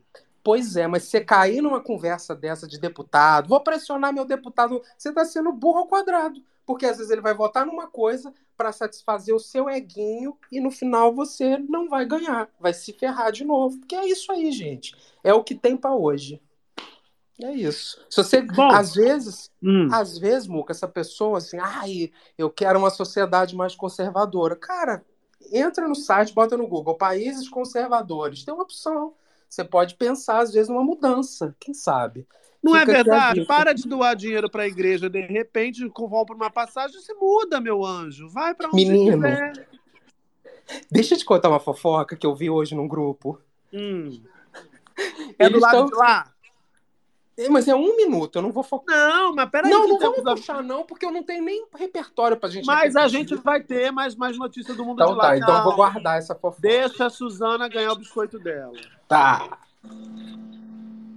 Mande notícias do mundo de lá, diz quem fica. Me dê um abraço, venha me apertar, tô chegando. Coisa que gosto é poder partir sem ter planos. Melhor ainda é poder voltar quando quero. Vou cortar porque eu não tô com paciência para quem tá começando carreira de cantor essa altura do campeonato. Notícias do mundo de lá, minha gente. Começa, GG, você que eu tenho uma também maravilhosa. Eu tenho uma de um grupo bolsonarista, Muca. Montaram um grupo bolsonarista. Eu tenho uma de um Space maravilhoso. Vai, continua. Montaram um grupo bolsonarista de WhatsApp para reclamar. Ainda se usa? Ainda, ainda tá se usando isso? Corajosos, sim, corajosos. É, que coisa, né? Aí, menino, montaram uma mensagem. Eu não entendi bem, porque eu só, eu só tenho trecho do grupo, mas o grupo era montado para reclamar. Eu não sei se é reclamar ou se é para devolver os colchões, porque compraram colchões novos para os acampamentos. Mentira! E aí, eu não sei se o colchão deu problema ou se ficaram um pouco tempo com o colchão e falaram assim: ah, vamos devolver, vamos tentar devolver. Enfim. Aí, menino.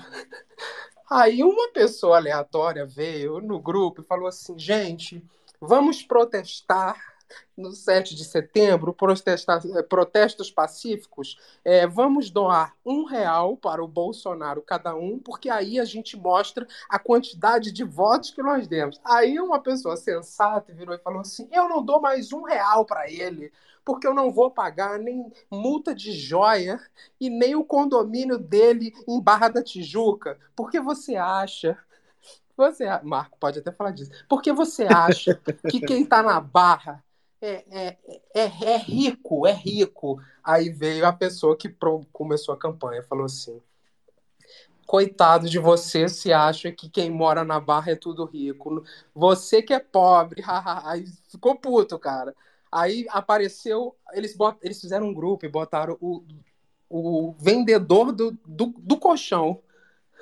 Aí ele virou e falou assim: Eu não tô entendendo é nada. Qual que é o objetivo do grupo aqui?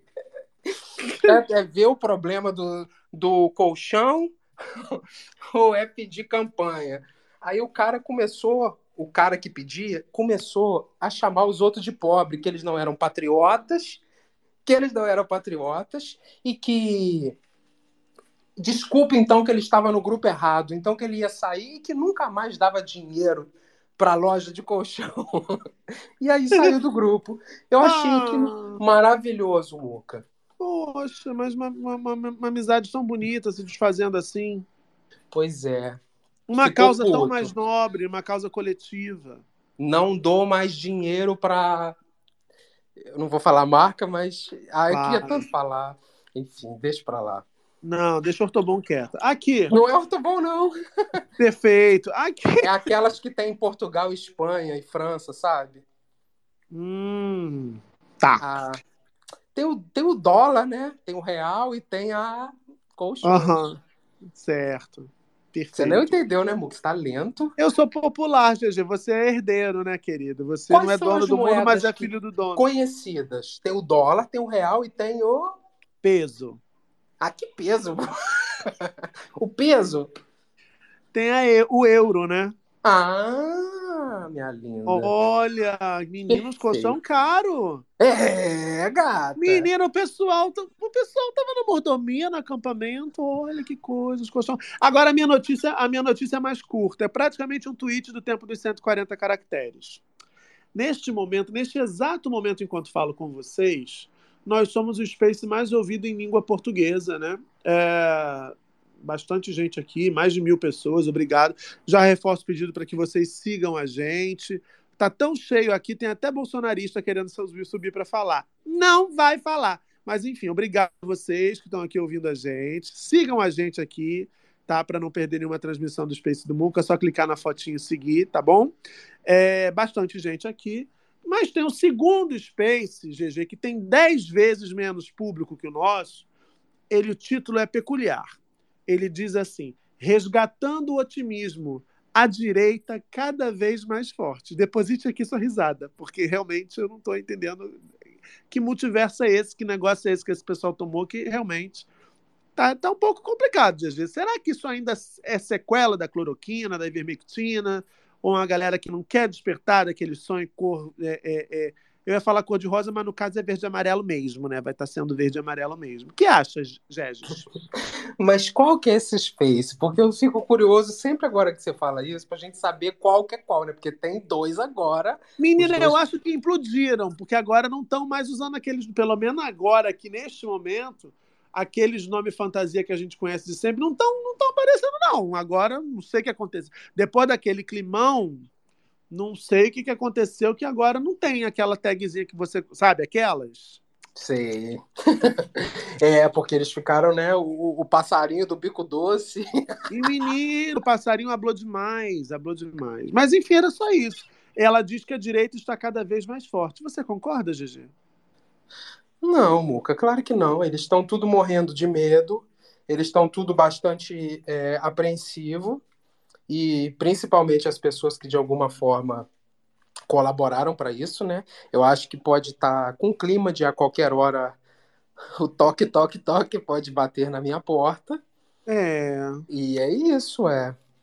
Temos mas, quem, pena? mas como Não. disse uma delas própria, quem não deve não teme, né? É só Quem não deve mesmo. não teme. Eu queria saber também, GG, se você viu imagens de um belo casamento que aconteceu no final de semana de uma moça que estava presa. E ela casou. Essa eu quero comentários de Dantinhas. Dantinhas é uma pessoa ligada à moda. Dantinhas, uma noiva, não sei se você viu, uma noiva Eu que vi. estava presa. Eu- Foi Eu vestido, achei. do, foi vestido do Tufson, né? Aqueles, cadê o Tufson? Deixa o Tufson fora disso, que ele vai te processar. Um- Ela usou um acessório moderno, se usa muito em certos setores da sociedade, que é uma tornozeleira eletrônica Sim. e o véu com a bandeira do Brasil. A gente sempre soube, sempre disse aqui, que a crise era estética, né, Dantinho? Coisa, coisa mais linda, Muca. Coisa que você precisava ver. Aquele véu lindo, assim, porque era a bandeira do Brasil, mas o véu fica enrugado, então fica mais bonito ainda, né? Fica. fica perfeita. É, eu tenho uma crítica a fazer, uma crítica. Ah, não acredito que você achou Ah, eu tenho. um motivo para Ah, criticar eu aquele tenho, eu tenho, Que eu tenho isso? Ah, muito Eu tenho uma amargurado. crítica. É, Eu achei um absurdo, né, na noite do casamento dela, a tornozeleira eletrônica dela não tava com uma capinha da bandeira do Brasil, tava preta, normal. Desleixo, Eu desleixo. senti, achei um desleixo, uma noite especial como essa, nem que botasse um, um cravejado ali naquela... Um naquela strass, né, Dantinho? um strass, sei lá, colasse adesivos brilhosos, né, mas não deixasse preta. É, eu acho, é, concordo agora pensando. Ô, Mike, o que, que você acha? A gente conhece a bebida que pisca, mas o acessório que pisca, eu acho que é uma tendência nova para bolsominions aí no verão é, 2024, né? Para casamento, casórios, inclusive, achei interessante.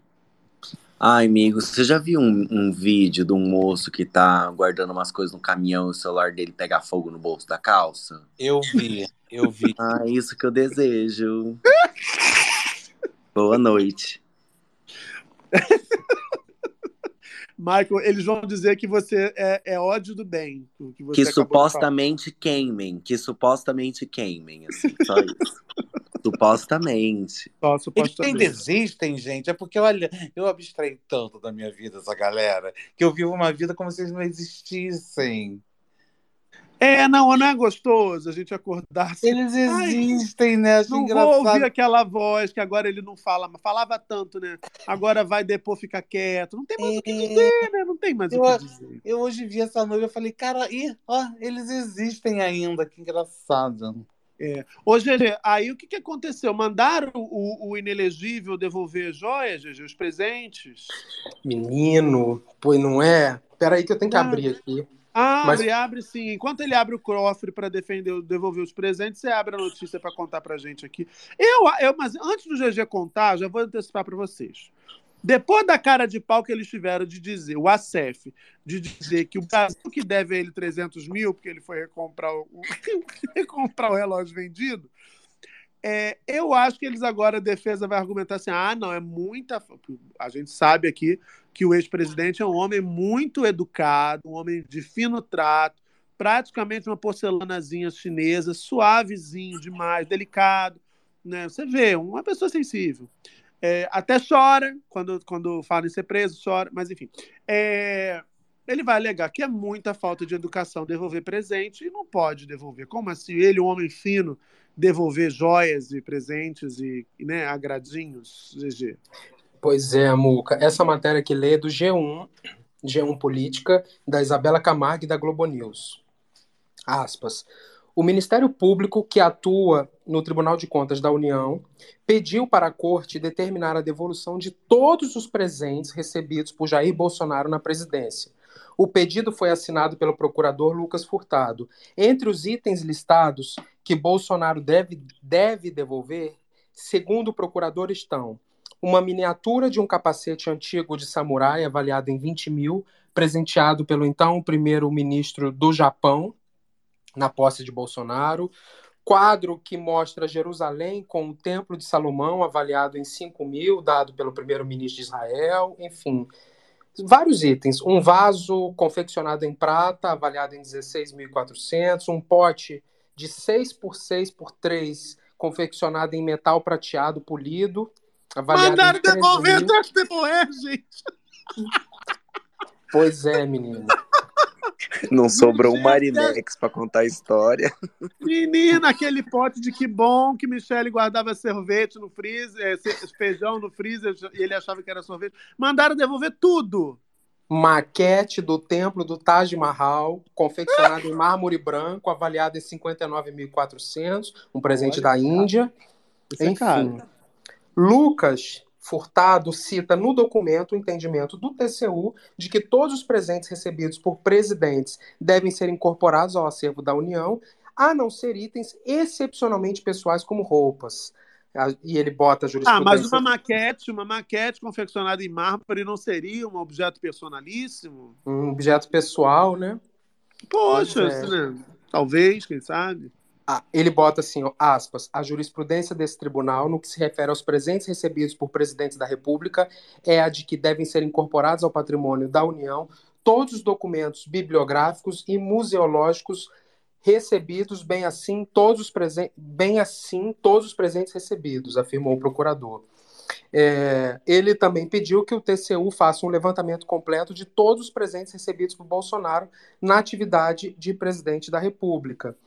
E aí conta que o, que o Bolsonaro é investigado, né, por conta das joias sauditas, enfim. Mas tem uma, essa é do G1, mas tem alguma outra matéria que eu vi? Mas espera aí, só um instantinho. Então, resumidamente, a notícia é: o MP mandou devolver todos os presentes. O MP se pronunciou, não, ele não mandou, né, porque o MP não manda. O Ah. MP se pronunciou nesse processo pedindo para que o Tribunal de Contas é, mande que o Bolsonaro devolva todos os presentes recebidos enquanto Ah, tadinha, que barra. Ah, que tadinha, via, via. Viado. Viado. Ai, que tragédia. tadinha. Eu queria aproveitar e dar um conselho ao Bolsonaro aqui. Ô, Muca, peraí, Isso- rapidinho. isso- Não, peraí, peraí, só um instantinho, porque isso é importante. É, é, Tá. é raro, não vai se repetir. Vocês sabem que há mais de um ano aqui jamais eu dei conselho a ele, mas eu vou dar um conselho. Bolsonaro, aproveita nesse pacote aí, já que vai ter que alugar uma Kombi, um, carro, um caminhão de mudança para devolver o que ganhou presente, né? É, Bota aquela estátua horrorosa de madeira que, que, que, que tinha lá que deram para você. Não sei quem deu aquela merda. Aquilo é feio demais. Joga fora, queima, faz qualquer coisa no São João. Mas se desfaz, entendeu? É feio, né? Tudo bem que beleza não é né, o forte, mas já aproveita o embalo, já que está se livrando. É tipo Feng Shui. De repente melhora até a energia e você não recebe a visita da Polícia Federal nessa semana. Fica um pouquinho mais para frente o toque, toque, toque. É uma dica. Falo com amor, GG. E ah, devolver também as moedas do laguinho. Menina, teve. Que momento, gente, que momento, que horror, que gente baixa. Fala, Aqui, achei aqui. É, isso, tá, isso é do jornal o Globo e também está no Congresso em Foco, do, do UOL. É que disse. ou é de, de, de, de anteontem? Não, é a mesma coisa. Que a lista, ó, Hum. abre aspas. Ao todo, a lista reúne mais de 9 mil itens, cujos indícios de desvio são motivos de investigação na Polícia Federal. Esse pedido foi revelado pelo jornal o Globo. Enfim, 9 mil itens. É muito item. É, a gente está chegando à conclusão que tinha gente que gostava dele mesmo, né? Por que que ninguém conversa- nisso, Por que, que ninguém conversava com ele quando ele ia para aqueles eventos multilaterais lá? Lembra?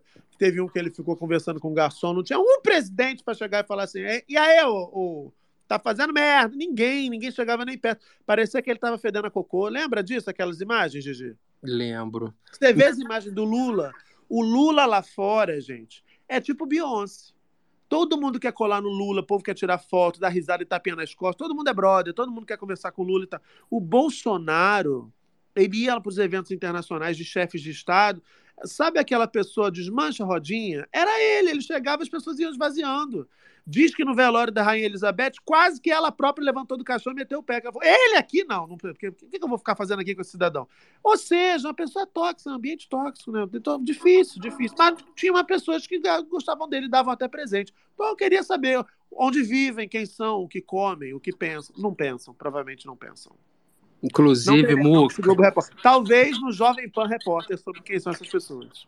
Aqui, o promotor, o, o, o promotor, o procurador que pediu que pediu essa devolução dos itens, acabei de ter referência dele aqui, menino, diz que o procurador é maravilhoso, professor da UNB, enfim, eu queria, eu queria até ver isso aí, que isso deve ser um pedido, uma coisa maravilhosa, extremamente bem fundamentada, queria ver, queria ter acesso a esse pedido do Ministério Público, porque é do Lucas, procurador Lucas Furtado, professor da UNB, e que dizem que ele é incrível. E eu ia falar alguma coisa, mas que eu esqueci. Já era. É isso, é isso. Ô, Gégio, vamos dar uma girada pela tag, então, para ver o que, que o pessoal está comentando antes da gente mudar de assunto e falar do Bo- Alisson? Do Alisson, Bora. não, do Anthony. Bora.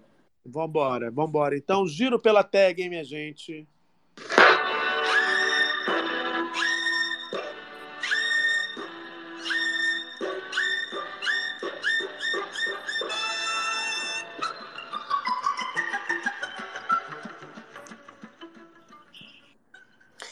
É...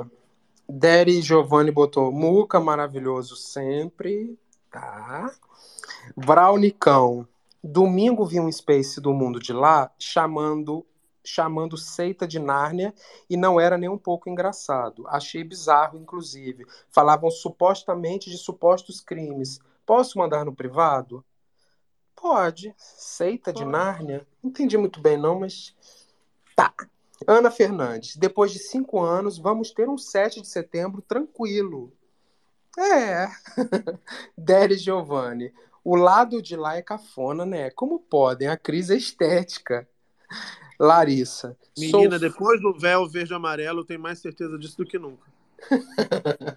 Não, gente, e vocês lembram da, daquele desfile de, de, de- do exército com aqueles carros com uma fumaça preta, lembra? Menino, menino do céu. Vocês lembram daquilo? Gente, Igual era, era fumacê. um latão caindo aos pedaços. né? É.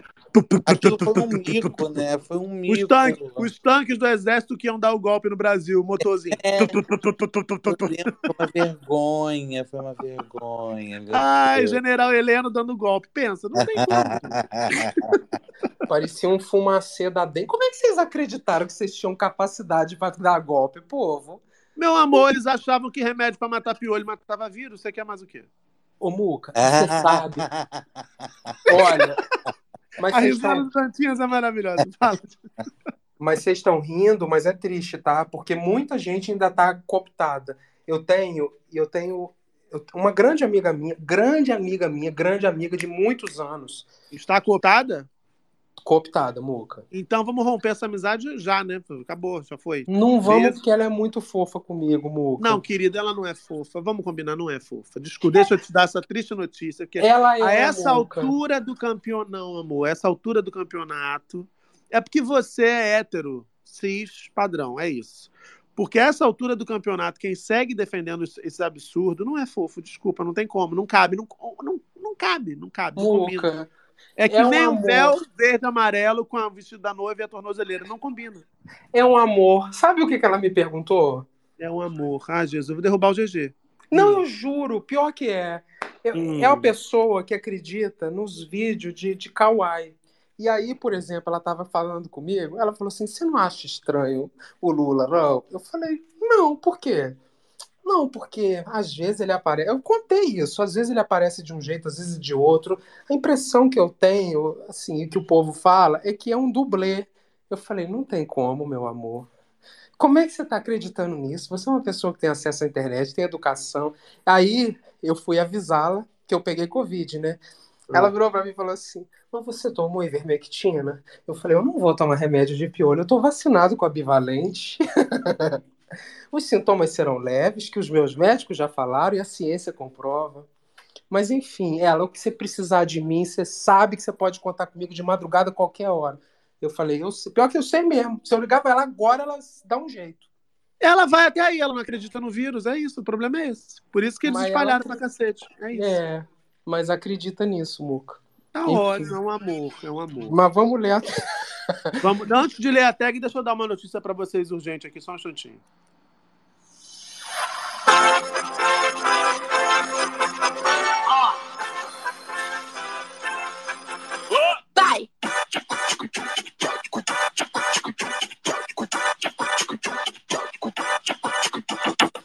Gente, é o seguinte, ó, nessa madrugada aqui, ah, o Serviço de Meteorologia do Sul, o Metsul, que é uma empresa de meteorologia, ela está fazendo alertas sobre uma enchente catastrófica que atinge o Vale do Taquari. Há apelos por barcos, jet ski e auxílio aéreo para resgate com helicópteros. Pessoas estão refugiadas em telhados de casa à espera de socorro. Essa publicação foi feita pela Metsul Meteorologia há nove minutos. Uma hora atrás, eles já faziam postagens sobre essa enchente, dizendo da força da correnteza nas ruas centrais de Roca Salles. O rio Taquari invadiu a cidade. Prefeitos da região pedem helicópteros para resgates aéreos de pessoas sobre telhados, mas as condições meteorológicas não permitem os voos. É, a, a- imagem é impressionante é, dessa, dessa inundação, o, o- o- a água do rio que invadiu é, é, ali o município de Roca Salles, no Vale do Taquari, é, é fortíssima essa correnteza. A água tomou conta da área urbana do município de uma maneira muito rápida e a Metsul Meteorologia descreve que essa é uma situação de excepcional perigo e ainda faz o alerta para quem tiver em, em áreas alagadiças buscar um terreno mais alto. O município de Mussum, no Rio Grande do Sul, também está tomado pelas águas. Esse alerta foi de duas horas atrás e também alertava para a presença de moradores em telhados e pedidos de barcos para resgate por conta dessa enchente descrita como catastrófica do rio Taquari. A gente vai ficar de olho nessas informações aqui para poder atualizar vocês. Impressionante É. as imagens, Muca. Há muito tempo que eu não vi uma enchente assim, cara. Muito forte, né? Muito forte. Fiquei chocado também aqui. A gente aqui batendo pau, papo e isso acontecendo é muito louco, É né? muito doido isso, né? De pensar que tem gente em cima de telhado, né? uma Desesperado. hora dessa. É. Se a gente tiver atualização, a gente traz para vocês aqui. Se você, por acaso, for da região, quiser subir aqui para falar, manda uma DM para mim ou para o GG que a gente quer ouvir como é que tá a situação e agora torcendo sempre para que a gente possa tranquilizar a galera toda aqui nesse começo de noite. Volta para tag, Barroca. E aí, como é que tá? Ó, Maria Meus Fernanda amores, só aproveitar a pausa rápida e dar boa noite pra vocês. É, tô amando ouvir o papo, mas eu tenho que dormir. Amo vocês, bom, amanhã eu né? escuto o resto no Spotify. Beijo a todos. Beijo, Beijo, amor. beijo. Vai, GG. Beijo, Maico. Maria Fernanda botou. Meu pai, até agora acreditando que Lula é um clone, morreu e foi substituído. E que Michele é uma moça bela, recatada e do lar. Tá. Flávia, mas não a Kátia. Meu tio, coronel da reserva da aeronáutica, toma ivermectina regularmente até hoje. Bom, pior ele não tem, né? Que bom. Fico muito triste com isso, mas sigo tendo um amor imenso por ele, porque ele é de longe uma das melhores pessoas que já conheci na vida, pelo menos pra mim. Everton, gente, eu tô achando o boom da Fazenda esse ano tão morno, não vejo quase ninguém falando. Será que já flopou? Dantinhas. Dantinhas, justifique, comente em três dias. Olha só, eu tava postando aqui que o Vai Desmaiar postou uma. vazou uma suposta lista. Elenco oficial e paiol. Tô vendo aqui agora. E assim, Eu tô bem decepcionado com essa lista, tá? Jenny Miranda, mãe de Bia Miranda, Olivia Nobre, filha da Bombom, MC Pipoquinha, Jaqueline, ex-BBB 18, Kate, irmã de Kay Alves, Simeone, influencer, Markelly, rainha do Kawaii. Henrique Martins, nadador olímpico. Por que você Radamés- riu da rainha do Kauai? É, é. Eu, hein? É. Você não gosta da monarquia? Você é realmente adepto do presidencialismo. né? Ai, cara, foi maravilhoso. Henrique Martins, nadador olímpico, Radamés, jogador e ex da Viviane Araújo, Júnior Pinheiro, cantor, Rodrigo Godoy, ex de Preta Gil, Lucas Souza, ex da JoJo, Adson, ex-BBB, Paiol, Eric, Ricarte, Thiago Ramos, Chay Black do BBB 23, Lumena, Nádia Pessoa e Wendy. Gente, a não. Nádia, a Nádia volta. Gente, Não, eu tô achando esquisito essa lista, não sei não. eu torço para que essa lista não, se- não seja a lista, enfim. Mas, enfim. É. Ai. Ai, ai. Ô, GG, segue aí na tag, GG. Bruna Penteado botou 7 de, 7 de setembro, não vamos ouvir ob- obscenidades. Imbrochável. Nath Mai botou: Estou apaixonada pelo Bruno Mars. O que devo fazer? Ô, Nath, tamo junto nessa. Pior que eu também. Eu sou, eu, eu sou hooligan, Muca. Não, que isso? Tanta gente na fila e você resolve se apaixonar pelo Bruno Mars. É isso mesmo, GG? Cara, o cara toca pra caralho, o cara canta, ele é um artista, muito artista. Ainda É faz só, é só tocar pra caramba que você se apaixona, é isso?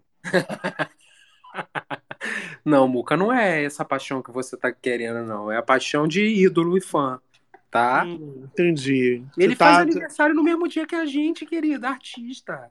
Eu queria que você lesse pra nós, por favor, o tweet que você mandou pro Bruno Mars na madrugada de ontem. Leia pra gente, por favor, pode ser?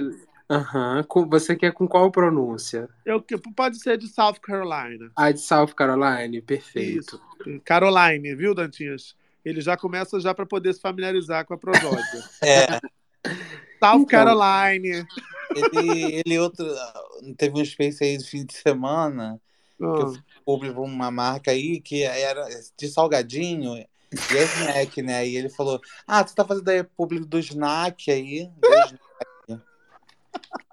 Enfim, Snack. é a minha. Eu falei: O quê? Ele esse snack aí. Eu falei: Ah, snack. É sim, snack. Perfeito, perfeito. E o Dantinhas é tão ruim que ele virou e ainda falou assim pra mim, Muca, depois. Não, a sua pronúncia está certa, tá certo. Só pra eu ficar no erro. Ué, claro, você é muito antipático ficar corrigindo as pessoas. Eu faço isso. Não, eu falei, não, tá. Ele falou, ele falou, você. é por quê? Eu falei, não, tô, tô- é isso, tá certo. A pronúncia é essa mesmo, snack. Tá certíssimo. Enfim, pra quem não sabe, o Bruno Mars ontem fez show no The Town. Gostoso, gostoso. O Bruno Mars, não você. Aí, tá. Aí, no caso, eu descobri que ele faz aniversário no mesmo dia que eu e que o Muca. Aí eu fiquei chocado. Eu falei, não. Que é, que é. 8 de outubro. Perfeito, perfeito. Presentes aceitamos, né? Carinhos. Ah, Bruno Mars tem Doces. 37 anos, vai fazer 38, que ele é de 85. É, geralmente é assim. Quando tem 37, faz 38. quando faz aniversário. Não, eu fui fazer as contas aqui pra saber, porque às vezes Ah, o vai site que com artista é diferente, né? Tá certo, vai que, né? Enfim, aí o Bruno Mars vai, vai fazer 38. E aí, que tem Muca, 37, afinal. Ah. que tem 37, de 85 ele. E É. aí eu fui fazer, eu fui debaixo de uma postagem dele pedir apoio a ele pra gente começar essa campanha, pra gente tornar o dia, como eu disse aqui no início, dia 8 de outubro, o Dia Internacional dos Multiartistas, porque eu acho que merece, né? Merece. Uhum, entendi. E aí eu fiz um pedido em inglês, né? Porque ele fala inglês, enfim. E já você. Ah. Hello, sweetheart. Everything okay? I hope everyone is okay. So, I would like. Olá, to- sweetheart. Olá, corte doce, machucado doce. Sweetheart, querido, querido. É, é machucado doce. Que machucado doce, sweetheart, é querido. In English. É cora- A tradução correta seria coração doce. Não seria Heart. Sweetheart? Heart. Sweetheart, Porque perfeito. Sweetheart é outra coisa, gata. Heart é machucado. Ai, É porque o meu, às vezes, eu, tenho, eu pego um pouquinho de Londres, sabe? Britânica. Ah, entendi. É o sotaque, é isso, Muca. A gente é também. Claro, como é que a gente não pensou nisso a gente é antes? muito, A gente é muito escroto também. A gente é muito, a gente é muito americocentrado. É isso. É um pouquinho de Brit, né? Enfim, Britannic. Bom, Ah, meteu uma Britney aí do nada. Do nada uma Britney. Eu sabia que ele era fã da Neide. Vai. Ah. so, so I would like to propose that you launch launch the campaign Launch. so that 10 barra, não sei falar barra, 8 bar becomes the International Day of Multi-Artists. Tá? Olha. I can. tá, não, é ok. Ok. I can count of you, on you. On you. I kiss is your heart. GG. Que é, em inglês seria GG. GG, né? É, em espanhol, Hehe. xexê. Fala. Marco Túlio. Ai, nem sei se- Tem condições de falar? Tem condições? Eu ia te perguntar se nessa linhagem de multiartistas librianos do dia 8 de outubro teve algum ponto de corte ali por 1988, enfim. Falhou, né? A linhagem ali. A Tá. safra foi muito ruim, a safra de 88. Coitado de você, melhor safra que teve. Ai, gente, tá, sinceramente. Safra, eu, eu, eu sou de safra, safra constitucional, tá? Safra constitucional, porque desde 5 de outubro de 88, às, às 16 horas, o doutor Ulisses Guimarães estava proclamando a nossa Constituição, Muca. Então eu já nasci com essa linda ordem democrática, entendeu? A senhora nasceu na ditadura. Eu nasci, menina, eu nasci na ditadura, né? Como é que pode, nos estertores da ditadura? Dantinhas nasceu na ditadura também, Dantinhas? Eu nasci em 83. Nasceu também, amigo. É. Governo Figueiredo. Figueiredo, Grande exatamente. Figueiredo, olha, querido. A coisa é nossa. Aqui, o. O SBT, meu Deus do céu. Aqui, vamos falar, ô GG, vamos falar do Anthony cortado da seleção. Deixa eu contar para vocês que é, que é o seguinte, né, gente?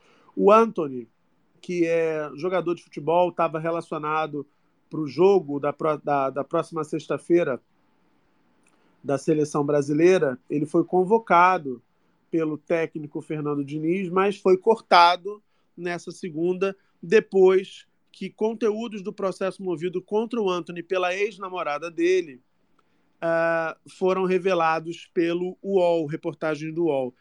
É- é, também são muito impressionantes esses conteúdos, porque tem inclusive imagens de uma fratura exposta numa das mãos da, da moça, ah, que diz ter sido atingida por um copo. Né? Ela é a DJ Gabriela Cavalim. Ela acusa o, o Anthony de violência doméstica na Justiça do Brasil e registrou a queixa também na Inglaterra na última sexta-feira. Vou ler para vocês a reportagem do Diogo Dantas do Globo aqui.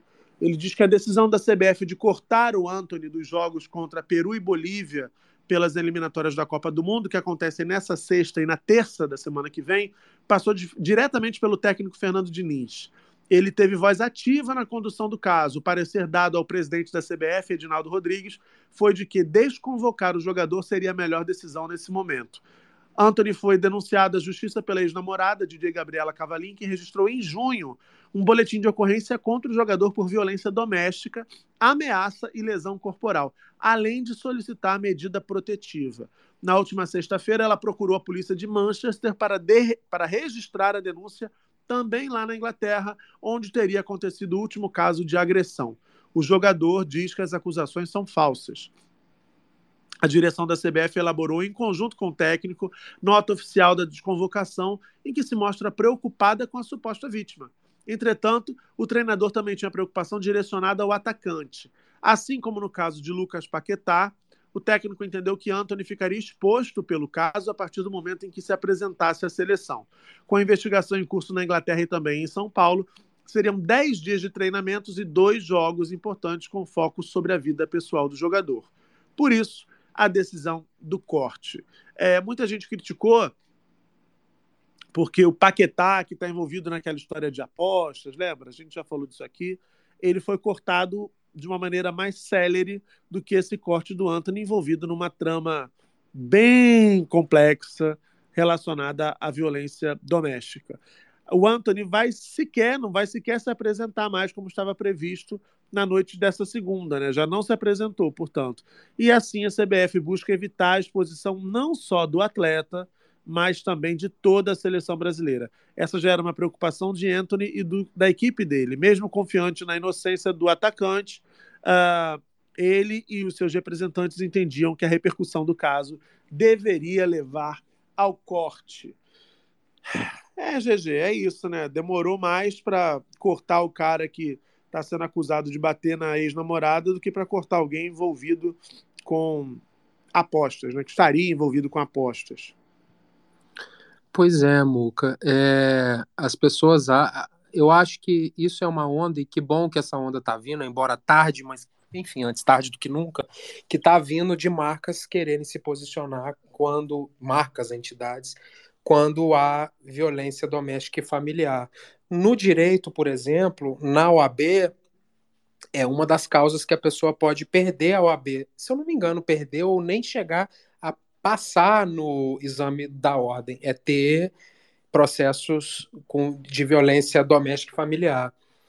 Enfim, tem uma mudança aí na, no, nos próprios. Eu não sei se é, na, se, se, são, se é em resolução ou se é no estatuto da, da ordem, eu não tenho muita certeza disso mas que tem um, uma questão disso envolvendo a OAB, tem.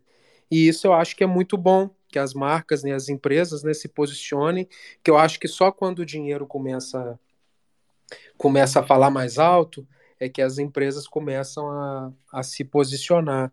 E acho que tem que ser isso mesmo. Tem que ser afastado mesmo. Ah, tem direito, tem direito. Todo mundo tem direito a errar e ter uma segunda chance. Eu também acho mas não precisa que essa pessoa tenha um grande destaque na sociedade, ou ganhe rios de dinheiro, ou feche pubs milionárias. Acho que uma vidinha normal, ok, tá, tá bom para essa pessoa. Ela não, ela não tem que ser endeusada ou exemplo de nada. E o futebol, né, é um lugar que as pessoas acabam que viram grandes estrelas e grandes. É, é uma pessoa com muito status, né? Acho é, exatamente. Que, que não precisa ter essa repercussão toda. É isso. Concordo, acho que é basicamente isso. Acho que essa, essa, esse lugar de projeção, de visibilidade incomoda, né? Sobretudo pessoas que lutam contra a violência de gênero e aí estava é, insensível demais a postura da CBF, ignorando toda a repercussão negativa que essa convocação e a manutenção do nome do Anthony na lista de relacionados estava gerando nos últimos dias. É, acho que foi a decisão acertada, não me parece pelo motivo certo, mas foi a, a, a decisão acertada.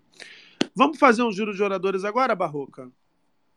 Bora. Melhor momento, amo. Não é? Você não gosta? É isso. Olha que antipatia dele por vocês. vocês não, eu amo, eu amo. Levanta mesmo. a mão que eu vou pegar vocês. Pega, pega, pega, pega, pega, pega, pega, pega, pega.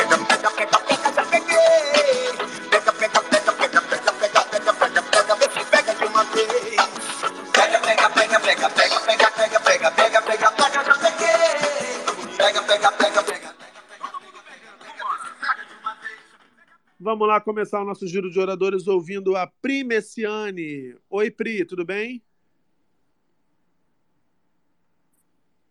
Tá ótimo. Pri, mulher, aperta o microfone no canto inferior esquerdo da sua tela. Concordo com a Pri. Vamos ouvir a Vanessa. Vamos ouvir a Vanessa. Vamos ouvir, então, vamos ouvir então, a Vanessa. E... Vanessa, não Vanessa, vou não vou ouvir, tá dando retorno seu áudio. Sanduíche, sanduíche, dando eco. Sanduíche, sanduíche. E sanduíche, exatamente. Complicada a vida hoje do Giro de Oradores. Vamos ouvir Hags. Será que Hags habla? Ih, gente, o que aconteceu? GG, olha, olha a energia ruim que você jogou sobre os meus oradores. Eu não joguei nada. O Hags tem que clicar no microfone. Hagsel. El, el, enfim. Vamos a Renata Morim. Tudo bem, Renata? Boa noite. Ah, não, gente, não é possível. Tá dando algum erro. Ô, Renata, você estava acordada que você escreveu na tag agora há pouco me marcando, que é Libriana também. Renata, tá pegando fogo, Renata. Bom, vamos ver se a Vanessa consegue agora. Vanessa Ferreira dos Santos. Oi, Vanessa, tudo bem? Ih, gente. Cara, o giro hoje foi muito bom. Foi muito bom. Vanessa, clica no microfone. Se tiver de Tira fone, tira o fone. fone. Ah, tô de fone. Oi, Vanessa, Oi, tudo Vanessa, bem? tudo bem? Tudo, e você? Como Você que tá- tá? também. Também. Você tá de fone? Você tá de fone? Tô. Tira o fone Tira o pra fone mim. pra mim. Vixe, complicado. Vai dar tudo Vai dar certo. tudo certo. Tá bom.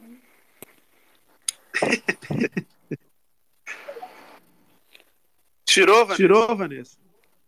Tirei. Eu acho que Eu tá, acho con- que tá con- continua dando continua retorno, dando né, retorno, né, Gigi? Continua Escutar você você duas vezes não né, não amor? dá, né, amor? Vanessa, não Vanessa, foi da não foi da vontade de vontade Deus de hoje, Deus meu amor. hoje, meu amor. A gente tenta numa próxima que a conexão tá muito babado, tá, tá, tá, tá ruim. Vamos ouvir Fael. Oi, Fael, tudo bem? Boa noite, Muca. Boa noite, galera. Beleza? Você fala de onde, Fael? Eu sou de Osasco, mas eu tô no Rio. Tá no É. Rio. Fa- Fael, você, você, você quer comentar o quê, Fael? Pô, sei lá, eu, eu, eu entro aqui às vezes pra, pra ouvir vocês e tal, sei vários assuntos, tem muita coisa acontecendo. É, Sim. Várias, várias, queixas, várias né? queixas de uma galera. Também não, essa, essa galera aí da Fazenda nada a ver. Também achei muito ruim a lista. E Você entra aqui várias vezes, Fael? de vez em quando, de noite, termino, termino o trabalho, aí eu começo a ouvir vocês pra fazer a descompressão do trabalho e tal. Claro. E você trabalha com o quê? Eu trabalho numa financeira.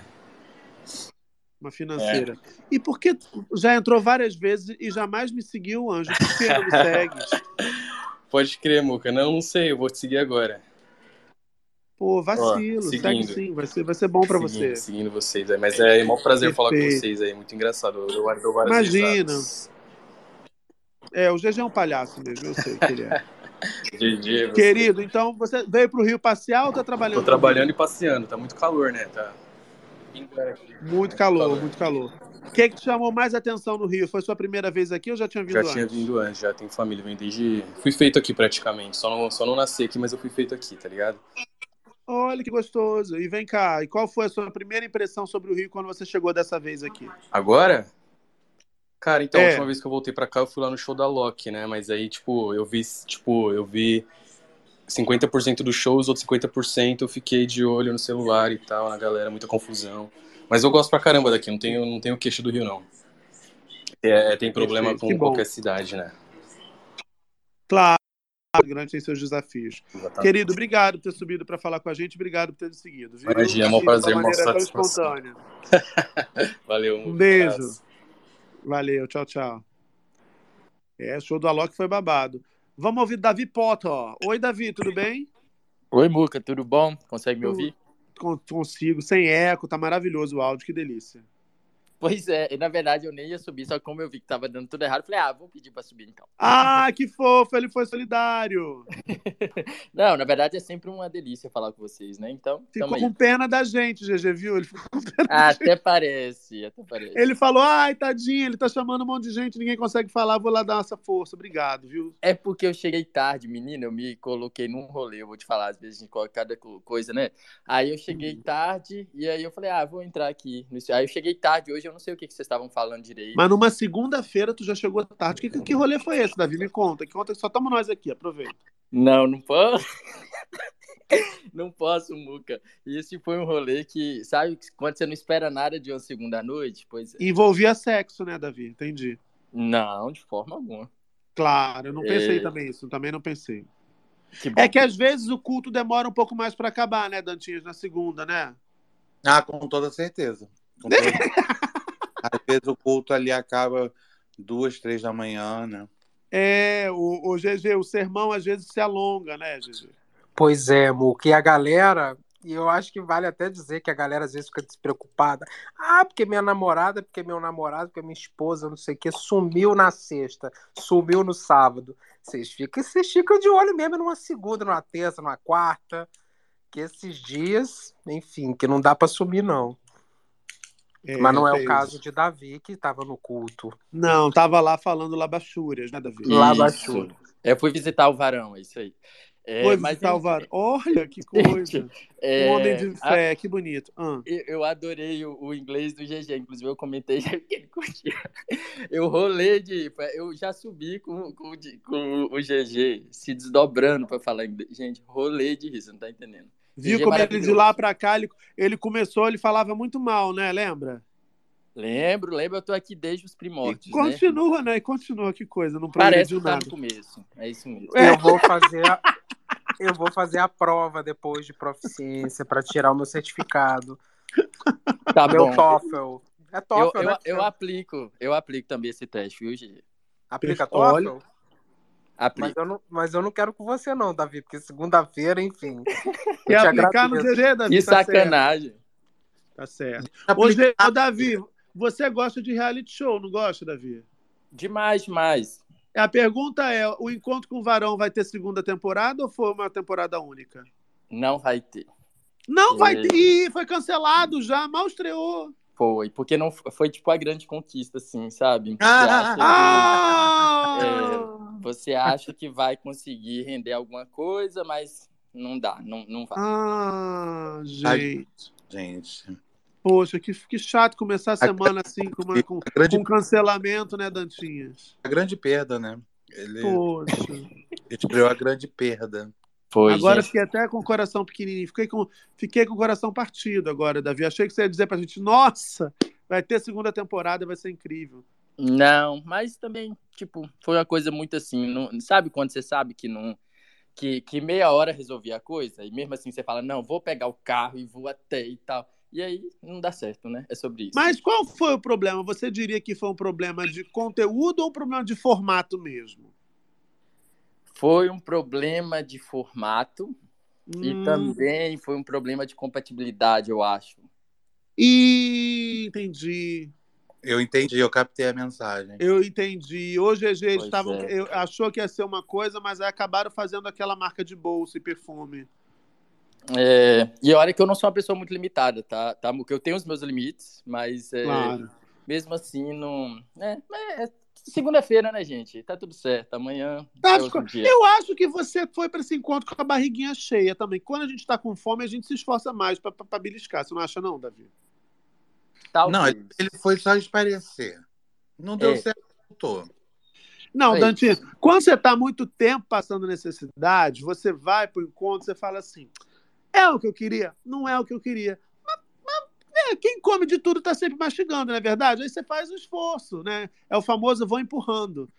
Vai ver, inclusive, eu, é um eu acho que ótimo tá de barriga cheia. Tava de barriga cheia, Davi com essa voz, tá com a voz muito, muito, muito, muito, muito, muito aerada, uma voz de quem não tá pesado na vida, de quem andou se aliviando por aí, com certeza. com certeza. Isso, eu cheguei em casa, Muca, ainda abri um vinho, entendeu? Estou aqui tranquilo, sabe? Assisti, tava assistindo ainda um negocinho, aí ouvindo vocês, tá tudo certo. A minha audiência é muito etílica, tá vendo, GG? Quando não estoura champanhe, ainda assim abre vinho. Olha que coisa maravilhosa.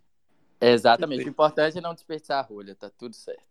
Perfe- Perfeito, querida. Eu vou lançar o programa Minha Rolha, Minha Vida. Vou falar com o Lula. Davi, obrigado. Um beijo por ter subido aqui para falar com a gente. Beijo, gente. Boa noite. Beijo, tchau. Gente, que maravilhoso. Pena que não deu certo o match, né? Tão triste. Vamos ouvir agora quem? Nem sei quem. Mônica, mulher. Mônica, sua louca. Tudo bem, Mônica? Vai falar ou tá de caô com a minha cara aqui, Mônica? É caô no caso, né? Ô, Mônica, teu pai. Como é que chama mesmo o cara aqui? Maurício Ah, de não Souza. sabe, não sabe falar. Maurício não. de Eu prefiro Souza, a. Magali, desci a Mônica. Pronto, o Cebolinha e o Cascão são meus preferidos. Pronto. Beijo, Mônica. Até a próxima. Vamos ouvir o viado, que viado nunca decepciona. Fala, viada Blando. Tudo? Tudo jóia, Muca? Viado nunca falha, meu amor. Viado nunca nega uma viagem. Ele sempre entrega. Pois é, sempre Tudo presente. bem, querido. Sempre servi, servindo bem para servir sempre. Né? Com certeza. E, companheiro viado, o que, que você queria comentar com a gente hoje? Então, eu queria falar um negócio que vocês não falaram, mas é que eu achei um bafão também do, do fim de semana. Que é mais um caso de um integrante do Vai Que Cola, só que não relacionado ao Vai Que Cola, o Magela e o esposo de, do ex-noivo. Menina, que barraco aqui. GG, você que gosta de fofoca, tu visse essa, GG? Menina, eu vi, eu vi, que envolve até o cachorro, né? Não comprava ração pro cachorro, não tá sabendo do cachorro. Enfim, Eu bafão, né? achei, eu ach- honestamente, a minha opinião, eu achei feio. Eu achei que ele tentou lacrar ali e virou contra ele. Que todo mundo ficou falando, amor. Pô, sustentou porque quis. Não, e ele não. Eu achei feio, porque eu achei assim, chamar de maricona, eu achei, eu achei, achei feio, assim, de verdade, não tô sendo irônico, não, achei feio. E, e acho, gente, que exposição. Pô, exposição é tão feio, né? Terminou. Chega, vida que segue, acabou. Vai, sabe, assim, vai, vai, vai. E, Vai na feza, dizia a novela, né? e ele ficou chateado do rapaz que tá vendo os stories dele, era só bloquear, né? Não precisava expor. Entendeu? Eu não entendi por quê, entendeu? Eu queria ouvir o Magela falar sobre o que os, os roteiristas estão falando do Vai que Cola. Não queria ele falando da vida dele, que a vida dele interessa tão pouco para todo mundo, né? Ele, aliás, eu acho geralmente que vida, vida, vida privada interessa muito pouco, né? É, enfim. Mas eu achei feio, de verdade achei feio. Você, GG, o que, que você achou? GG achou uma delícia, ele gosta de fofoca, ele é baixo. Não, não, não. Eu achei. Tanto é que eu nem comentei. Eu achei bem feio, bem desnecessário mesmo. Papo sério mesmo, achei muito desnecessário. E olha que, gente, eu, eu sou subterrâneo, eu comento cada fofoca aqui pra eu ter achado feio, porque o negócio é feio mesmo. É. Mas eu, eu. Será que não é? Você falou do Vai Que Cola agora, será que não é uma tentativa, Muca? Oi, meu lindo, tudo bem? Só um instantinho que a gente já fala com você. Fala, GG. Será que não é uma tentativa, às vezes, de criar uma grande cortina de fumaça e às vezes tirar um pouco o foco? Não, né? Não, acho, Acho que que não. não, Acho que ele foi. Tanto que ele apagou, acho que ele fez um desabafo, se arrependeu, porque viu que não é- que estava impróprio ali mesmo e apagou, mas é aquilo, né, gente? O, o, o- os prints são eternos, né? Eu fico impressionado, sabe o quê? Eu fico impressionado com a pessoa que vê um bafo desse e já faz assim: vou printar. Eu sou essa pessoa, Dantinhas também. Você é baixo, né, gente? O Dantinhas é profissional, você é baixo mesmo. Não, às vezes eu esqueço de dar print, sabia? Mas o Dantinhas tem uma grande equipe que dá prints pra ele. O GG é ele bom. sozinho, fazendo fofoca o dia inteiro sozinho na internet. pessoas, né? Na mesma hora que eu vejo um negócio, eu falo, eu vou printar que eles vão apagar. Se a pessoa está com conta aberta, eu já sigo na mesma hora, não importa. Aí o pessoal vem assim, nossa, GG, você tá seguindo fulano, Beltrano, que não sei o quê. Eu falo, é, ué, essa pessoa vai, vai fechar a conta, como é que eu vou ter acesso depois ao conteúdo dela? O GG é muito fofoqueiro, gente. Ele, ele me conta uns bafos. E aí me manda os links e eu falo assim. Não vou dizer qual foi o último, né? não cabe, mas ele mandou pra mim, fiquei horrorizado com a história. E falei assim: Isso não me diverte, não quero falar disso, não. E ele fica frustrado, porque ele, ele, ele acha, fo- ele tem prazer na fofoca mesmo. É um Nelson Rubens da nova geração, né? É bom pagar o condomínio, inclusive. Deixa eu ouvir agora aqui. Viado, obrigado por ter subido para falar com a gente, viu, querido? Beijão, Muca. Beijo, beijo. Vamos ouvir o João Sena. Tudo bem, João? João, agora você clica no microfone que está no canto inferior esquerdo para poder abrir. Já cliquei. Isso. E aí, João, você fala Mas- de onde? São Paulo. Mas peraí, maricona no Rio de Janeiro quer dizer é, gigolô, porque aqui em São Paulo quer dizer bicha velha. Tipo, É, mas é- é isso. maricona. Mas é isso, maricona, no sentido de ser afeminada, não quer dizer jugolô, não. Ah, tá. Maricona São é, Paulo, normalmente maricona. se usa não. num tom homofóbico, né? É um tom homofóbico, é uma, xingamento. é uma forma Ah, pejorativa de se você É, se referir é, a outro eu gay. sem entender, porque aqui em São Paulo só quer dizer que é uma bicha velha só. Pois é, é etarista, é homofóbico, é, é todo, tudo errado, tudo errado. É um combinho de coisa desagradável e imprópria que acabou, né, traduzido numa palavra. Você fala de São Paulo capital, João? Isso. E você queria comentar o que com a gente aqui? Não, era mais ou menos isso, porque eu fiquei sem entender, porque aqui ah, o- quem é de São Paulo não entende maricona como gigolô, era só isso mesmo. Tá. E a primeira vez que você está ouvindo a gente? Não, já ouvi algumas vezes. Já ouvi algumas vezes. Sim. E por que nunca me seguiu, meu anjo? Por quê? Então, eu achei até que eu tinha seguido, mas eu- agora que eu vi também realmente que eu não tinha seguido, mas eu vou seguir sim. Segue sim, dá essa força pro criador de conteúdo. Podia estar roubando, podia estar matando, Tá. podia estar chamando os outros de maricona, mas eu não sou essa pessoa. Podia Não, estar agora- caçando, podia estar achei caçando da- treta pra aparecer, mas também não sou esse tipo de pessoa. Eu tô aqui só Não, fazendo é meu que- trabalho. Não, é que realmente eu vi que eu não tinha seguido agora, mas eu acho eu vou seguir sim. Porra, ainda acho, João, depois dessa humilhação toda, Não, acho que eu, eu achei. Não, eu achei. Eu achei que eu tinha já seguido, mas eu vi que eu Certo. não segui, entendeu? Certo. Aí vai seguir. Tá joia, obrigado. Tá bom. Obrigado. Não me engana não, hein, João, que o resto acontece. Um beijo. Eu vou seguir agora. Segue, segue sim. Tá. Valeu. Não seguiu ainda. Tá bom. Beijo. Deixa o moço, Buga, pelo amor de Deus. Beijo, Deus. João. Beijo. Pera, pera. Ah, espero. Não, que isso, estamos com tempo, tá cedo, tá ótimo.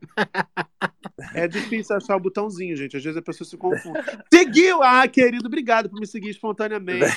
Um beijo, Deus te abençoe. Beijo, João. Não esquece da gente aqui de cima também, não, tá? Aqui. Ah, não, deixa o moço, GG, deixa o moço. Mas Eu, se hein? quiser, pode, tá, João? Seguir a gente. Olha só. Acho que a gente vai ter uma conversa inusitada. Vamos ouvir Fran. Meu registro de bruxo está em análise clandestina dentro da clandestinidade. Oi, Flan. Fran. Flan é ótimo.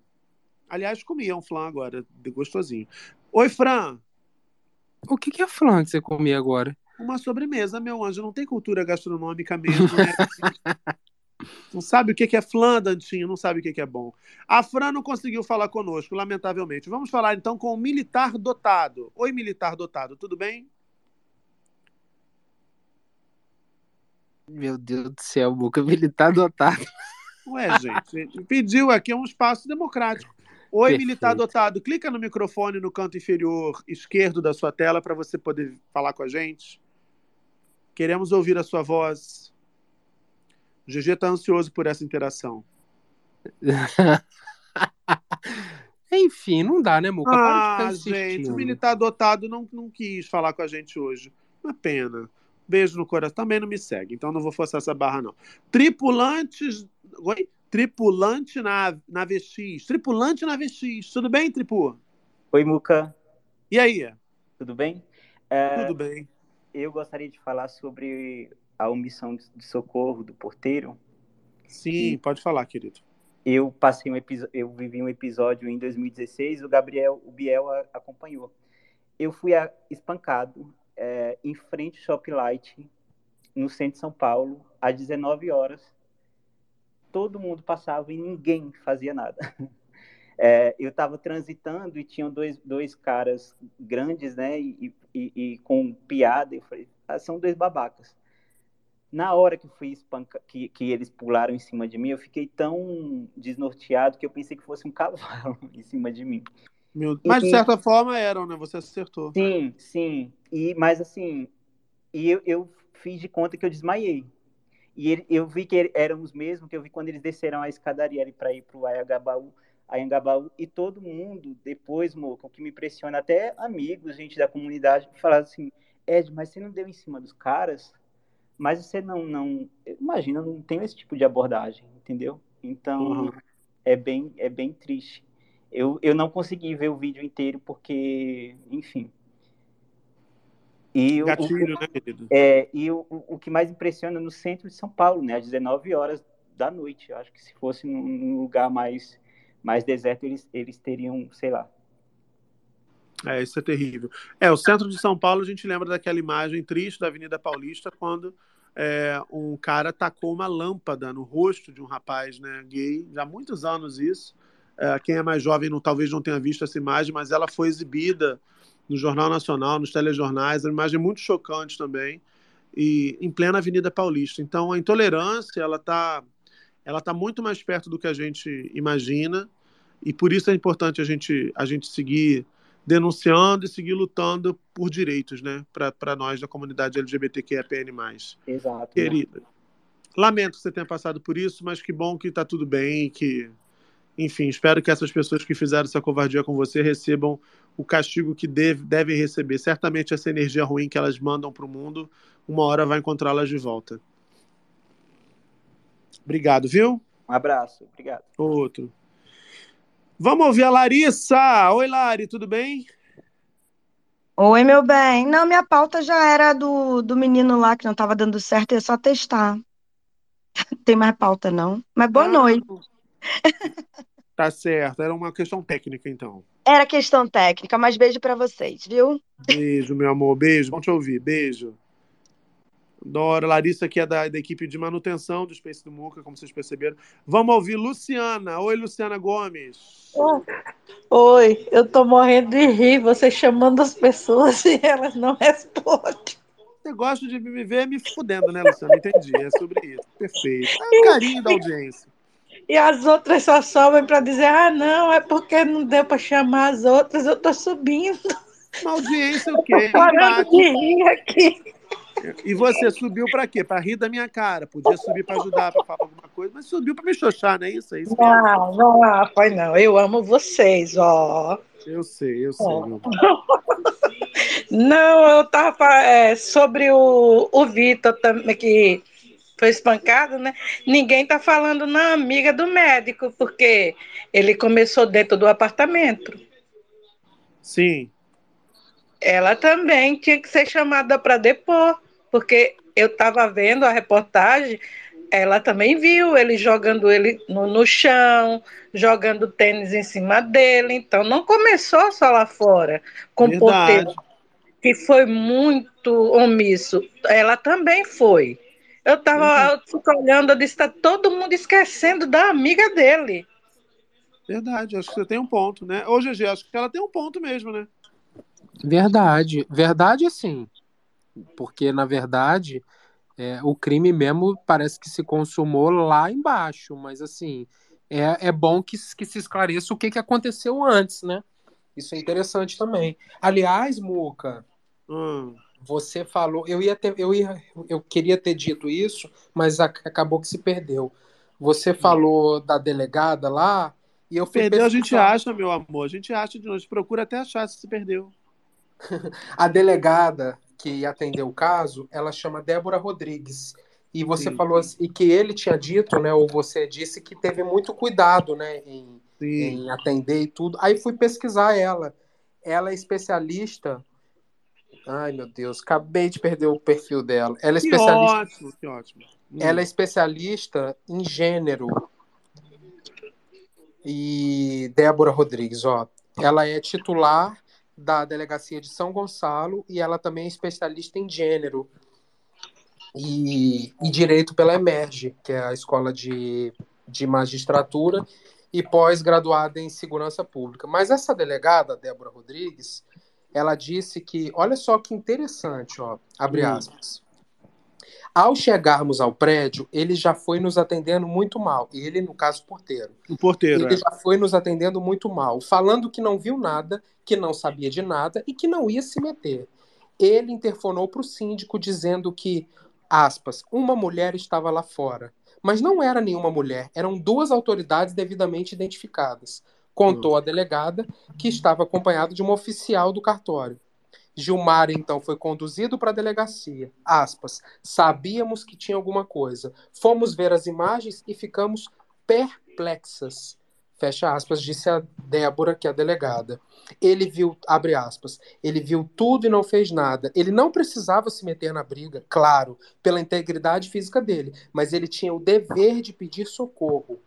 Ele disse depois que interfonou para o síndico, como se o síndico fosse alguma autoridade capaz de fazer alguma coisa naquele momento. Ele deveria ter saído, sim, pedido ajuda para qualquer pessoa, a polícia, um transeunte ou ligado para o 192. Mas ele não poderia ficar tomando café assistindo aquela pessoa apanhar daquele jeito. Fecha aspas. Isso são palavras da delegada e ela está certíssima. É isso. Maravilhosa. Maravilhosa. Ela, ela, ela, ela foi muito sensível mesmo. Eu vi alguns relatos, de, inclusive de colegas da imprensa, falando sobre isso. Bom, mas fica aí a- o ponto da Luciana, que essa colega, né, essa amiga, sei lá que relação é essa, do Yuri, também deve ser ouvida ah, pela polícia. Luciana, obrigado por ter subido para falar com a gente. Deixa eu só falar um negócio aí antes Fala. de terminar. A Sim. noiva que entrou com a tornozeleira, o noivo também estava. Aquela Damares lá, na CPI do dia 8, ela estava falando, quase chorando desse casamento que ia ter. Para ela poder casar, ela teve que pedir autorização ao ministro, né? Para as duas tornozeleiras estar juntas no mesmo lugar. Os dois estavam presos. É, Aí eu, fiquei assim, aí eu vi o casamento, eu lembrei na hora, porque eu, eu, eu gosto de assistir a CPI só para ver eles tomando na cara. É maravilhoso.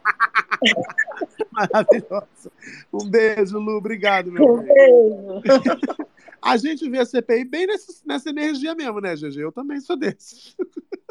Eu gosto, né? Com as frases de efeito, enfim, tomando gosto, cada semana fecho. passada você postou uma maravilhosa da Zambelli falando: essa CPI eu acho que só trouxe o Ronaldinho Gaúcho aqui para aparecer, para chamar a atenção da mídia. Menina, ela tomou um esculacho do presidente, do relator da CPI, e disse assim: essa, essa que é a sua primeira reunião aqui, nós já estamos trabalhando há meses, e a senhora, como é que a senhora vai opinar se a senhora não acompanhou nenhum trabalho aqui?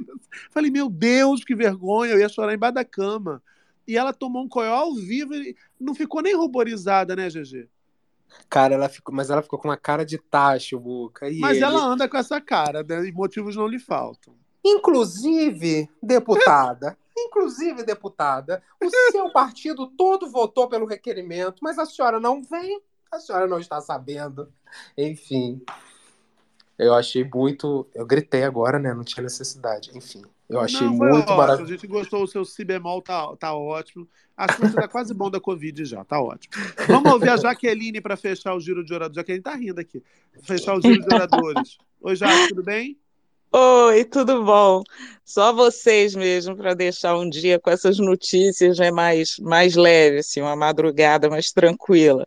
É, Mas tenta, pois é, não conseguem, sim. Mas é, eu vi uma fala pouco tempo do, na Globo News, né, em que se dizia que a sociedade não pode ser o porteiro, né? Que a gente tem que mudar a nossa postura, porque a sociedade não pode agir como o porteiro agiu, independente da investigação que ainda vai ter, enfim, das apurações. Mas é, é, a gente não pode se esquecer que ele está ali, né, orientado a defender quem é do prédio, não quem é de fora, né?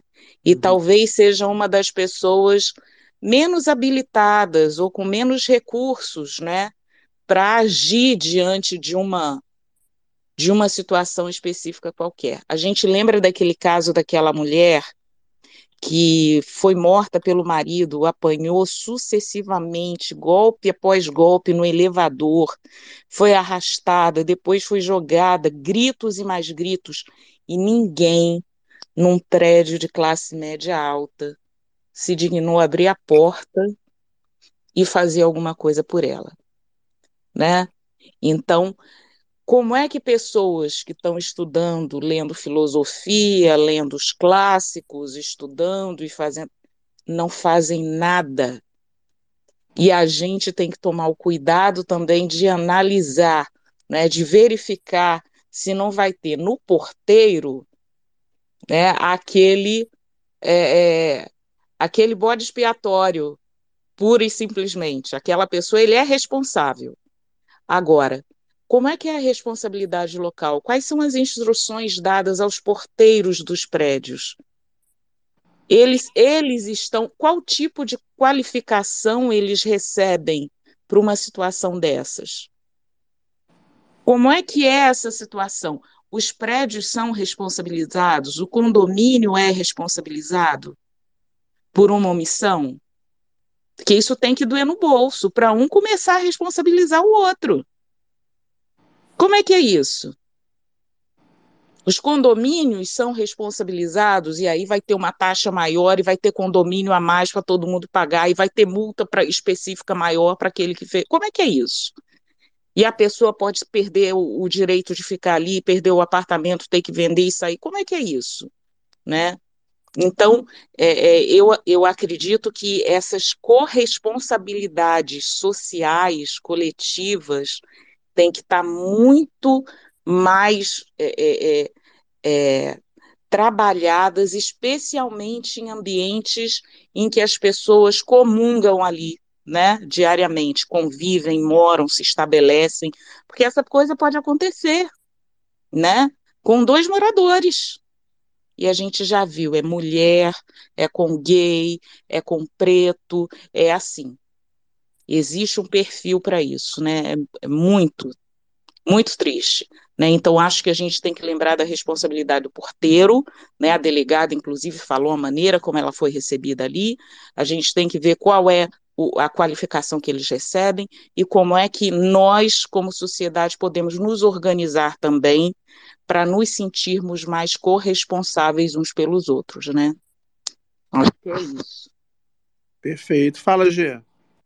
Ô, Jaque, é, não tem como corresponsabilizar o condomínio, não, porque na verdade Não. aquilo ali, aquilo ali foi uma omissão de socorro do porteiro. E aí, não, como, como é que você vai responsabilizar o, o- todo o condomínio por uma atitude individual do porteiro, entendeu? Porque isso é uma atitude que todos nós, enquanto sociedade, precisamos ter quando vemos alguém precisando de socorro, que é o crime de omissão de socorro. Aí eu fiquei até pensando assim, se civilmente poderia. Também não vejo possibilidade, não. Poderia ter algum tipo de responsabilização se a agressão tivesse partido do porteiro, porque aí sim é, né, o condomínio responde pelos seus empregados, pelos seus prepostos, logo o condomínio poderia ser responsabilizado. Mas nesse caso eu não vejo, não. É, sabe o que, que eu cheguei a pensar? Um momento legal você esclarecer isso, porque eu tinha pensado é, na seguinte situação: quando, por exemplo, a gente está num, numa loja, né, e, e acontece uma violência da loja, e um funcionário da loja não age por nós, nós podemos responsabilizar a loja, não é? Quando um vaso da janela do condomínio, do morador, cai na cabeça do transeunte lá embaixo, o condomínio divide a indenização para aquele transeunte. O morador, né, uma coisa assim, aí eu tinha pensado nisso, mas legal você esclarecer. Então, do, quando o vaso cai na cabeça do transeunte, é porque aquilo está nas imediações do condomínio. Na verdade, Uhum. na impossibilidade, se minha memória não me falha, tá? Na impossibilidade de identificação da uni, de onde partiu da unidade Entendi. habitacional, aí o condomínio sim pode ser responsabilizado se não descobrir. Senão, o, o responsável é a, da unidade habitacional. É Com só aquele, entendi. com relação à loja, é porque no caso da loja tem, uma, tem a responsabilidade objetiva do Código de Defesa do Consumidor. Então, tudo que te Uhum. acontece dentro das imediações da loja, se não tem uma culpa exclusiva de terceiros, uma coisa assim, em tese Uhum. poderia ser responsabilizado a loja sim. Mas como regra, não. Ah, entendi, perfeito. Mas eu acho, eu acho que vale a gente ficar de olho, né, em todo o condomínio e, de repente, quem sabe sai até uma lei aí, né, que possa orientar posturas, né? Igual a gente vê no elevador aí a questão da, da exploração sexual, a questão da discriminação no uso do elevador, né? A tantas questões que já foram, né, trabalhadas e pensadas, quem sabe não sai alguma coisa, né? Não pode sair alguma coisa de produtiva, de evolutiva disso daí, né? Para que não fique em vão. Tomara que saia. É isso, queridos. Beijão. Arrasou, Jaque. Beijo. Muca tá aí ainda? Enfim. Enquanto o Muca se recupera, porque ele O pode estar microfone estava o microfone- fechado, gato. Desculpa, eu estava aqui respondendo coisas aqui. É, é, é cada coisa que acontece que a gente fica até embasbacado. Mas, enfim, pauta para outro dia. Gés, fala, o que, que você vai falar? Enquanto o Muca se recupera, eu nem estou aqui sem estar Enquanto- recuperado, mas enfim, vai. Enquanto você se recuperava, não, eu ia falar para o pessoal não esquecer de seguir a gente, o Muca, eu, GG, Dantinhos, Marco Túlio, para a gente não precisar ficar fazendo essa humilhação de constranger, um constrangimento pedagógico, já dizia Paulo Freire, né?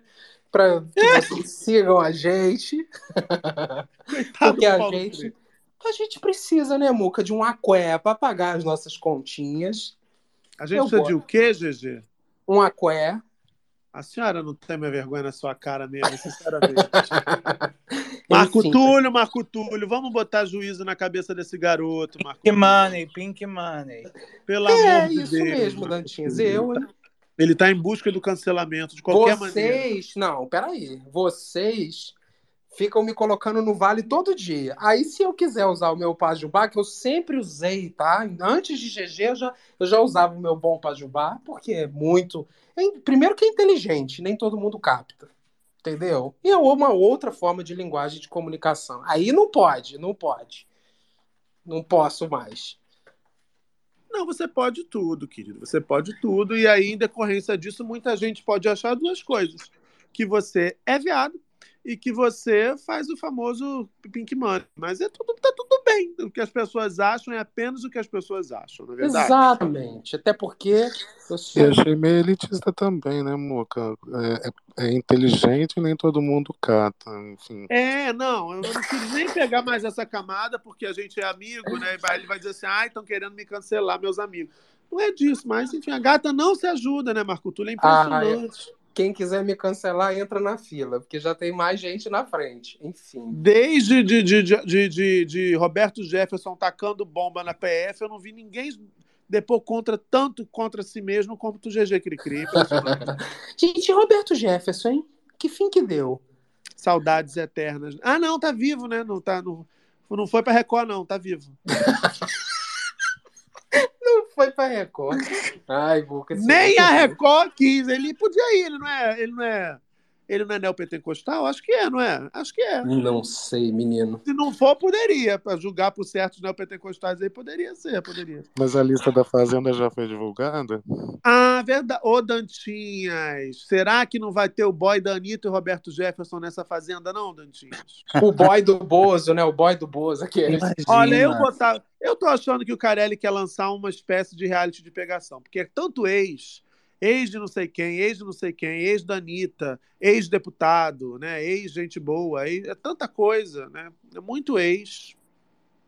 É, enfim, excesso de ex. Ô, ô Gégio, vamos falar do Burning Man? Vamos, mas eu tô por fora. Só sei por alto. Não sa... Ô, Dantinhas, você leu, você ficou fascinado também, tal qual boa parte da internet. Ontem a internet se dividia entre Bruninho Mars e Burning Man. Eram os assuntos dominantes na internet. Todo mundo encantado pelo Bruno Mars e todo mundo ah, estupefato com a situação do- dos 70 mil pagantes que se meteram no meio do deserto para ver um festival e acabaram isolados no meio da lama. Eu vi isso, eu vi por alto, mas assim, ah, se enfiar no meio do deserto, gente. Eu não vou, eu não vou. O Dantinha, o Dantinha só vai para Vipão, né, Gigi? A gente sabe disso, né? Ele só, Ah, vai, se ele- não ele só tiver. vai se tiver Agatha, Rodrigo Simas, quem mais, GG? É, a Agatha, Patotinha. Agatha Rodrigo, enfim, Ludmilla, meus os amigos dele, né? Aí passa lá, cruza o Mar Vermelho para dar um abraço nos mortais e depois fala assim: vou voltar pro ar, vou voltar pro ar. Ai, A Antonella. Carol Sampaio tá me mandando WhatsApp, vai cortar meu vipão se eu não voltar pra lá agora. Michel Ah, Diamond jura? me chamou agora pra subir na van, no transfer. no É, peraí que Bruna Marquezine tá mandando WhatsApp. Beijo, meninos. E vai indo no meio da Beijo, meninos. Foi ótimo encontrar. Hum. Aí ele ainda faz assim com a mão. assim. Ridículos, eu odeio vocês. Ele nem abraça. Ele faz assim É. com a mão assim. Hum, beijo, a gente Eu se nem vê. abraço, que mentiroso. E nem foto apresenta o. Rodrigo Simas, que a gente queria só dar uma abraçadinha, né, GG? Não, eu não queria, não. Ah, gente, que isso? Que preconceito, GG. Que isso? Não. Eu Ah. queria, eu queria, sinceramente, o que eu queria estar era no after da Ludmilla, mas o Dantinhas, enfim, ai, deixa eu ir embora pra eu ir pro after. Enfim, ele sabendo que eu sou a pessoa do after, nem pra me chamar. Mas tudo bem. Você é professor do After. Ele. É isso. Mas o Rodrigo Simas, eu sou fã do trabalho dele. Eu acho o trabalho dele Do ótimo. trabalho, né? Tem... Sou fã do trabalho. Queria ter visto a peça que ele fez. Dizem que a peça estava incrível. Realmente, agora eu tô falando sério. Mas eu não É consegui ver aqui no Rio. É, não consegui ver aqui no Rio. Ele vai estar na próxima. Vai estar em Pantanal. Em Pantanal, olha, em Renascer. Vai ser um dos filhos do Zé. Zé Inocêncio. Eu vi isso por alto. É, vai ser, vai ser. Agora, ô, ô Marco Túlio, e você leu ou ouviu falar do Burning Man? Eu, eu vi, né? Como eu te falei lá no início, eu fiquei. é, Quando eu fiquei sabendo de 70 mil pessoas ilhadas, eu falei, como assim, gente? Como pessoa fica ilhada no deserto? Se você me dissesse que as pessoas ficaram ilhadas no deserto por causa de chuva, eu ia perguntar o que que você estava tomando e ia pedir para você compartilhar comigo. Enfim, mas É, agora até, até assim, eu vi a notícia que eles já estão conseguindo sair dali, que é Não, que- eles começaram nessa segunda. Agora, GG, sabe qual é a ironia do destino, GG? O Burning Man, ele rola no deserto, tá? Mas o estado chama Nevada e eles acabaram vítimas de um temporal. Ou seja, muita mistura, muitos elementos, muitas camadas, GG. É difícil da gente entender essa notícia. Concordas, Anjo? Concordo, mas esse festival do Burn. Tá de boca cheia, minha linda. tá comendo? O que, que a senhora tá comendo? Uma coisa saudável, espero. Exato. Enfim, esse. É o quê? É o quê que a senhora tá comendo? Eu, tô, eu fiz um sanduichinho de rap, aquele rap. Enfim, tortilhas integrais, não sei o nome dessa, dessa E massa. de recheio, que é uma coxinha de galinha com catupiry.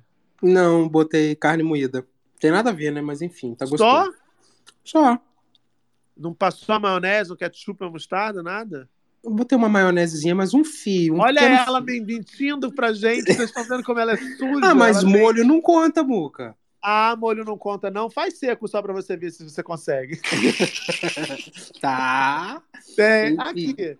Então, é, o, o, o Burning Man é um festival de arte de contracultura, tá? É, só que a chuva que rolou no final de semana transformou o solo. Era um solo, um chão duro, gente, um chão compacto, e virou um lamaçal.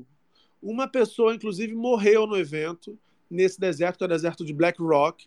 Ah, só que as autoridades não deram detalhes do que causou essa morte. Tá? Foi aberta uma investigação. O mais curioso é que teve famoso fugindo de lá de carona. o DJ Diplo, por exemplo, fugiu. É, eu não sei se pronuncia Diplo, não, gente, que DJ, eu só, eu só manjo de Alok, é, esses DJ nossos aqui que a Acho gente que é conhece. Diplo mesmo, é Diplo mesmo. O Diplo fugiu de carona, Chris Rock também, que é comediante. Meteram ali, uma, um, botaram a- a- a- o bracinho estendido na estrada, assim, e embarcaram na traseira de uma caminhonete de fãs. Os organizadores publicaram na internet que esperavam permitir formalmente que os veículos saíssem ao meio-dia da segunda-feira, mas alguns participantes disseram à Reuters, né, agência de notícias, que tinha um fluxo constante de veículos partindo desde o amanhecer. Claro, as pessoas estavam enlouquecidas para sair daquele lugar, porque a gente tem notícias de que estava já acabando a água, estava acabando a comida. O governo americano chegou a emitir uma nota orientando todo mundo a racionar água e comida. Olha o desespero, você vai para se divertir. Imagina a tragédia, né, gente? Se fosse nos festivais daqui que a gente não pode nem levar comida, não pode levar água, não pode levar, não pode levar nada, imagina que tragédia. Enfim, as estradas foram abertas pelos organizadores para poder tirar de lá ah, os, os participantes. A estrada é uma estrada de terra não pavimentada, que tem 8 quilômetros de extensão e leva até a rodovia mais próxima. Fotos publicadas em sites mostraram veículos robustos, né, caminhonetes, aquela coisa toda, atolados na lama até os aros dos pneus. E alguns usavam tábuas sobre as rodas na tentativa de conseguir ali ter tração para desatolar. O festival estava localizado a cerca de 24 quilômetros da cidade mais próxima e a mais de 170 quilômetros ao norte de Reno. Os organizadores pediram aos que pudessem que adiassem a saída. Ah, vocês que podem, adia, fica mais um pouquinho aqui na merda até terça de manhã para poder não, não ter muito trânsito. Tá? Imagina a civilidade se as pessoas fizeram isso. As fotos dão conta de grandes engarra- engarrafamentos, inclusive. Ah, durante dias, cerca de 70 mil pessoas foram obrigadas a permanecer onde estavam e conservar, como eu disse, comida e água, enquanto as autoridades fechavam as estradas e saídas, ordenando que todos os veículos permanecessem parados. Mas os meteorologistas do Serviço Meteorológico Nacional disseram nessa segunda que a chuva tinha passado. Alguns dos participantes do festival ignoraram a ordem de permanecerem parados durante o fim de semana e tentaram caminhar ou dirigir até a rodovia. Outros continuaram a festa mesmo sob chuva. Essa galera aqui é a galera que, que levou um negocinho, certamente, né, GG?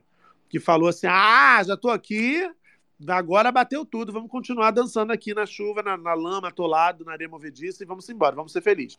Que a vida é uma só, viva a vida, né, GG? Por- exatamente, porque eu acho, Muca, que a ideia do festival é você se conectar. Por isso que eles escolhem lugares ermos, assim, que é para você se reconectar com as pessoas, com a natureza, que pipipipopopó. E eles acon- ele, ele acontece em vários outros lugares. Parece que o da África, da África do Sul, é incrível. Dizem que é muito bacana, que é tipo evento maravilhoso. Eu, eu tenho vo- vontade de, de conhecer esse festival. O Burning Man, GG? Eu acho que o dos Estados Unidos eu acho que eu já não quero mais, né? Porque não tem Ah, por quê? Ah, vai arregar na primeira dificuldadezinha, você é daquelas que larga a mão. Porra, eles estão presos lá, Muca. Ah, mas ué, fomos em intempérie. Aconteceu no Doce Maravilha aqui também. O pessoal tava reclamando do Doce Maravilha e agora temos o Burning Man para dizer, olha, perrengue aqui, o novo patamar de perrengue redefinido com sucesso. Aconteceu no The Town também, né? No primeiro dia, enfim. Menina, olha, um ex-namorado meu foi pro The Town. Ele só fala mal do The Town, gente. Ele foi, ele foi no sábado, falou bem mal, falou que estava difícil para ir ao banheiro. Ele gosta bastante de beber, não conseguiu beber. Eu acho que grande parte do conhecendo o Léo como eu conheço, grande parte do mau humor dele vem daí, que ele ficou lá sem conseguir tomar um negocinho, porque estavam muito cheios os bares. E aí caiu aquela chuva. Ele disse que comeu sanduíche molhado, que estava tudo ruim, que estava péssimo. Ele falou que estava muito difícil. Ô, Muca, me parece que tinha aqueles caixas ambulantes, né? E aí que quando caiu a chuva, menino, os caixas desapareceram. E aí parece que para você enfrentar a fila para poder pegar a bebida era papo de uma hora. Ou seja, você já tá, você já você tá muito. Aí a bebida molhava e que aí tava tudo uma função e com aquela lama toda, enfim, que não, não foi fácil, não. Eu ia ficar muito. Aquele Instituto Cobra Coral não foi contratado, não, Muca? Não, Não foi, foi. eles não contratam, gente, eu não sei. Ô, Dantinho, você não acha que eles deveriam é, ceder? Porque no ano passado não contrataram, choveu no Rock in Rio. Esse ano não contrataram, choveu no Town. O que que tá faltando? É, é apresentar, é botar Roberta Medina para conversar com o Cacique Cobra Coral, é falar que ele é um cara legal, que funciona pra caramba. O que, que Fazer tá uma, rolando? uma permuta, né? Podia fazer uma permuta. Não é, porque eu, querido, para não ter transtorno, eu criava até o palco Cacique Cobra Coral. Exatamente, é isso. Assim, não precisa gastar dinheiro, faz ali um acordo, uma permuta, Uma né? Cacique Street, Cacique Street. Faz uma Cacique Street, não sei, pô- põe no telão algumas informações sobre Cacique, divulgando o trabalho do Cacique, né? Ah, bota, bota na Ibel. É do cacique. Pô, ia ser incrível. Isso, né? Né? É. Ai, gente, o pessoal não tem visão de marketing, sabe? Fala, GG.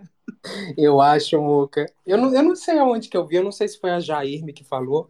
Falou assim, menina, e se o cacique oferece o serviço, já que ele controla o tempo, né? E supostamente, tá? E se o cacique oferece o serviço, aí vê que eles não fecham, aí o cacique fala assim: ah, é? Não vai fechar, não? Peraí, que eu vou fazer é chover. Pra ver se no próximo eles fecham. Enfim, deu me livre fofoca de achar que o cacique faria um negócio desse, imagina.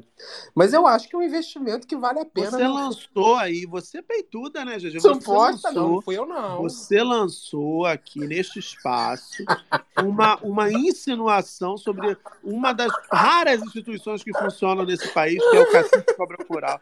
A senhora morando em Três Rios, sozinha, bulindo com o cacique. A senhora é peituda, né, Barroca? A senhora é corajosa, corajosa. Ô, seu cacique, Deus me livre de respeitar vosso trabalho com o tempo, enfim. Vosso não- trabalho com o tempo é ótimo. Você É, sabe que tem, gente, tem Muca. gente de fora do Rio que não sabe o que é o cacique cobra coral, sabia? É, explica então, Muca, pro pessoal. Vamos, já, já. Explica aí, GG, você que é tem intimidade, né? Tava até. né, Explico, gente. Tem uma fundação chamada Pergunta Fundação... pro chat GPT direitinho Não, você não, pior que eu sei de cabeça. Tem uma fundação Sabe de chamada cabeça? Não, de cabeça, não acredito. Fundação Cacique Cobra Coral. E esta fundação, eles, digamos, conseguem controlar o tempo. Então, toda vez que tem um grande evento, as empresas, isso é conhecido aqui, as empresas contratam essa fundação que cobra um valor para que eles façam alguma coisa que eu não sei o que, que é, mas que eles conseguem falar assim, ó, nessa semana não vai chover. E aí, muitos dos grandes eventos contratam, já teve vários, vários eventos assim muito famosos que contrataram a Fundação Cacique Cobra Coral. Mas no o Rock in Rio é uma que contratava sempre. Me parece que no último ano não contrataram e teve uma chuva braba. E eles ofereceram para o Detal e o Detal não contratou. E aí a gente já viu a chuva de, de, de sábado, que, enfim, foi uma chuva torrencial que nem tava, estava esperando um volume de chuva, mas não a chuva que apareceu. Foi assim, uma chuva assim, para arrasar mesmo. Eu acho que ele estava esperando assim um, um, sabe, um, pequenas pancadinhas, uma aguinha de 10 minutos, parece que foi assim, para lavar mesmo a alma. Racion... Ah, Muca, outra fofoca. Hum, hum. Parece, olha, olha, gente, que o, no show do Racionais MC, que tava junto com a orquestra, orquestra sinfônica, ele, Heliop, Heliol, não Heliópolis, não seria Heliópolis? Heliópolis. Perfeito. Obrigado, Muca. Perfeito. E aí, menino, parece que a chuva tava Tava em tanto- português o nome da orquestra, hein, gente? Tava em português mesmo. A chuva Dessa tava vez, tanta. dessa vez era português mesmo. Tá. A chuva tava tanta, querido, que parece que tava é, com, com Molhando. com- não, mas molhando sim, mas que já estava é, tendo risco, pondo em risco a integridade dos. Até porque estava tudo molhado, os instrumentos molhados, estava tudo molhado. E aí a orquestra teve que se retirar. Você antes- acha que quando molha o instrumento, GG, é melhor interromper a apresentação? Ah, depende, né, Muca? Depende da apresentação, não é Não mesmo? sei, você que me diz, não sei. Cada um tem a sua especificidade. No caso da orquestra sinfônica, eles acharam melhor que se interrompesse. Eu não sei se são e todos. você que é um multiartista, quando molha o instrumento, você recolhe ali e acaba com a apresentação, voltamos já a qualquer momento, ou você segue dando tudo de si? Não, eu sou, eu sou, eu faço igual Racionais MC, né? Eu continuo o show, o espetáculo. É por isso que ela é a co-host mais molhadinha dessa plataforma. Né? Já sabemos Não é porque molhou um pouquinho que você vai ter que parar, ou molhou muito. Às vezes aquilo, às vezes te- tem até porque o som da água, né, Muca? Às vezes pode ser uma coisa que pode beneficiar com to... é, são novas sensações, né, Muca? É isso. Perfeito. Quem ouve esse Space, sabe, quem ouve a nossa versão no Spotify, sabe, inclusive, que você já é naturalmente umedecido. Então, é uma, um pouco, né, uma aguinha aqui, uma aguinha acolá, não vai ser isso. Né? Uma água na canela que vai te impedir de performar, né, gente? Exatamente. Que vou dar o meu show, né? Vou dar o meu nome. É isso. Perfeito, perfeito, perfeito. Ah, e acabou a história que você estava contando? Não, é a história. É inconclusiva, é tipo filme iraniano. Não, a história cada um, é essa. Cada um a- vai pensar, vai refletir e tira a conclusão que quiser em casa, é isso. Não, Ah, querido, a história é essa, que a orquestra teve que se retirar antes de acabar o show, porque É. estava pondo em risco, a chuva estava pondo em risco a integridade deles, os instrumentos estavam muito molhados e já não tinha como eles continuarem. O Racionais MC continuou, mas me parece que a orquestra saiu antes da finalização do show, que era em, em conjunto, né? Entendi. É porque tem uma questão dos instrumentos que são percussivos, do couro, né? Você acha também que a água, quando bate no couro, também pode atrapalhar, GG, a performance? Gente, o Muca tem uma mente voltada, e o pior é que nada disso, ele tá fazendo isso tudo de cabeça. Ué, mas claro, porque a gente conhece, basta conhecer um pouco de música, um pouco de, de acústica, para a gente poder fazer essas associações. Livres associações. Ô, Muca, provavelmente a água no couro deve ser uma nova experiência, um novo vibrato, né, Muca? Um novo O novo vibrato E é isso, querido. São novos sons. Perfeito. Novas, Novas, sonoridades, novas sonoridades. É. Perfeito. Assim começou Bjork, na é verdade? Exatamente, assim Ele nem começou conhece Bjork. Bjork. Ele nem conhece Bjork.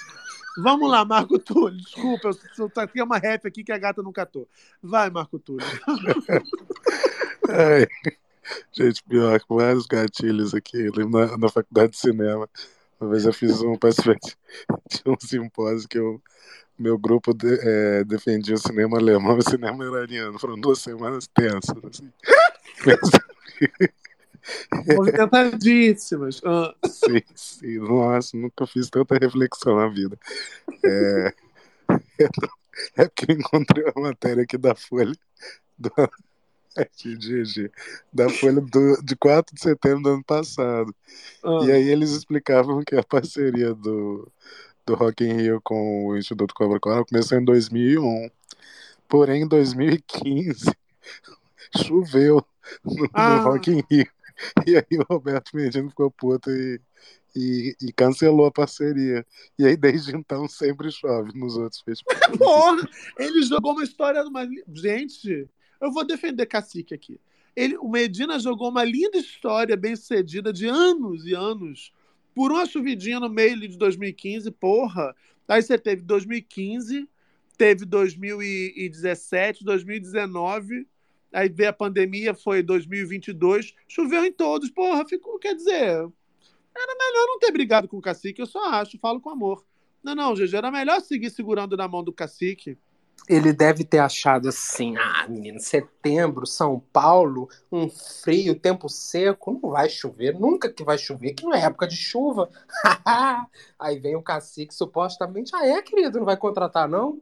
Tá, então deixa, então deixa, deixa, Deixa estar, estar. deixa E o cacique, olha, e o cacique ainda faz o seguinte: para não levantar suspeita, vou mandar uma chuva lá pro deserto do Burning Man para ninguém achar que é perseguição, para todo mundo falar assim: ih, tá tudo crazy, o tempo tá muito crazy, muito louco, muito louco e tal. E aí, aí, assim, o improvável está acontecendo dia após dia, né, GG?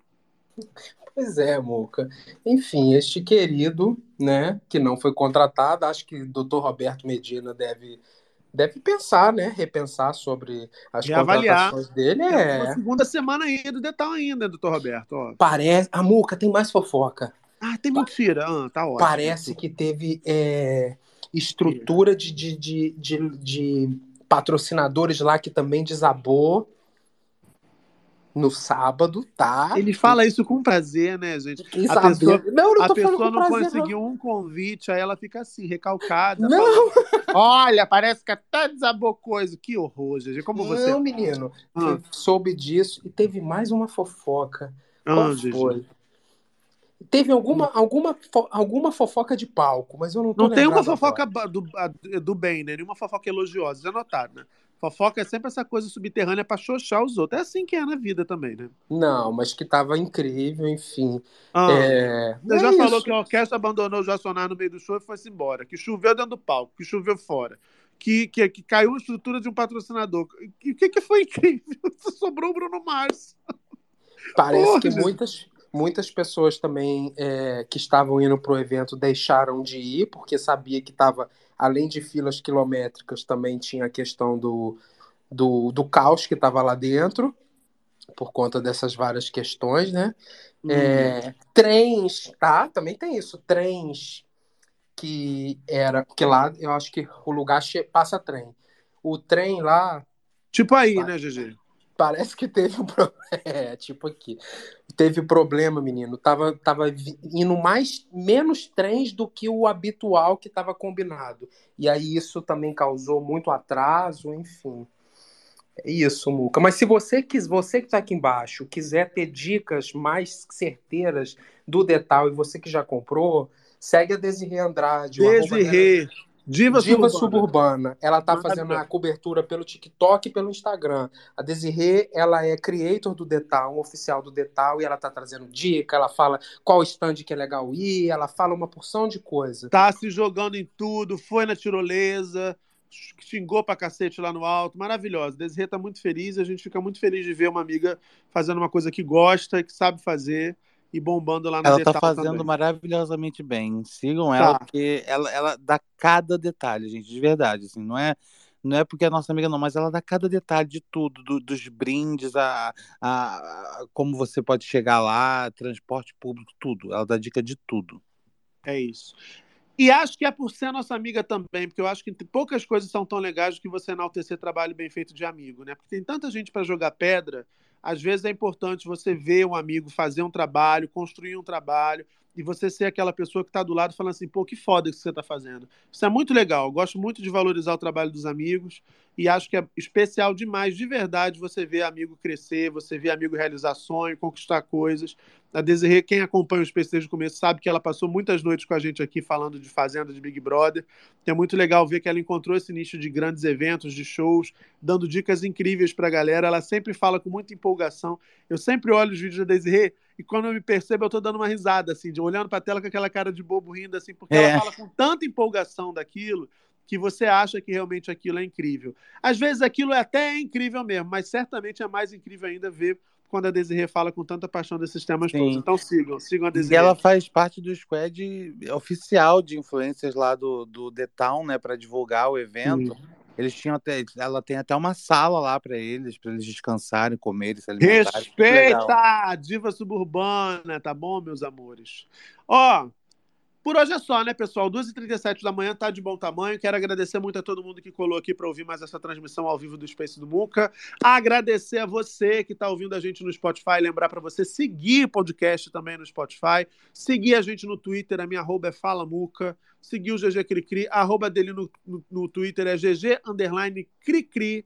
Seguir o Dantinhas, cuja arroba é aquele Dantas do, do Twitter, né? Aquele perfil, aquela conta, né? Como é que é, GG?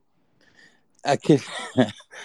Até eu esqueci como é que é, Gigi. Um perfil chamado Dantas do Twitter, alguma Um coisa. per-. Uma conta no Twitter chamada Dantas. É isso, mas a arroba dele é Dantinhas. Isso. Siga também Marco Túlio, que é o MT Caetano. Enfim, siga a gente. Me siga lá no Instagram também, que tem conteúdo todo dia, arroba Falamuca. Aliás, em todas as redes Falamuca, tá certo? Amanhã estaremos de volta com mais um Space do Muca para alegrar a sua noite. A gente tenta alegrar sempre, embora, embora muitas vezes as notícias não tenham nem muito de alegre, mas a gente faz a nossa parte aqui. Para você que ouviu a gente pelo Spotify, uma boa terça, uma terça de boas notícias, de boas vibrações e que a gente tenha conseguido fazer você sorrir nesse especial aqui, nesse, nesse episódio. Para você que ouviu ao vivo, espero que você durma também com um sorrisinho no rosto, uma noite mais leve e amanhã a gente vai estar junto aqui de volta. Beijo, obrigado, beijo Marco Túlio, Dantinhas, GG e até a próxima para vocês. Tchau, tchau, gente.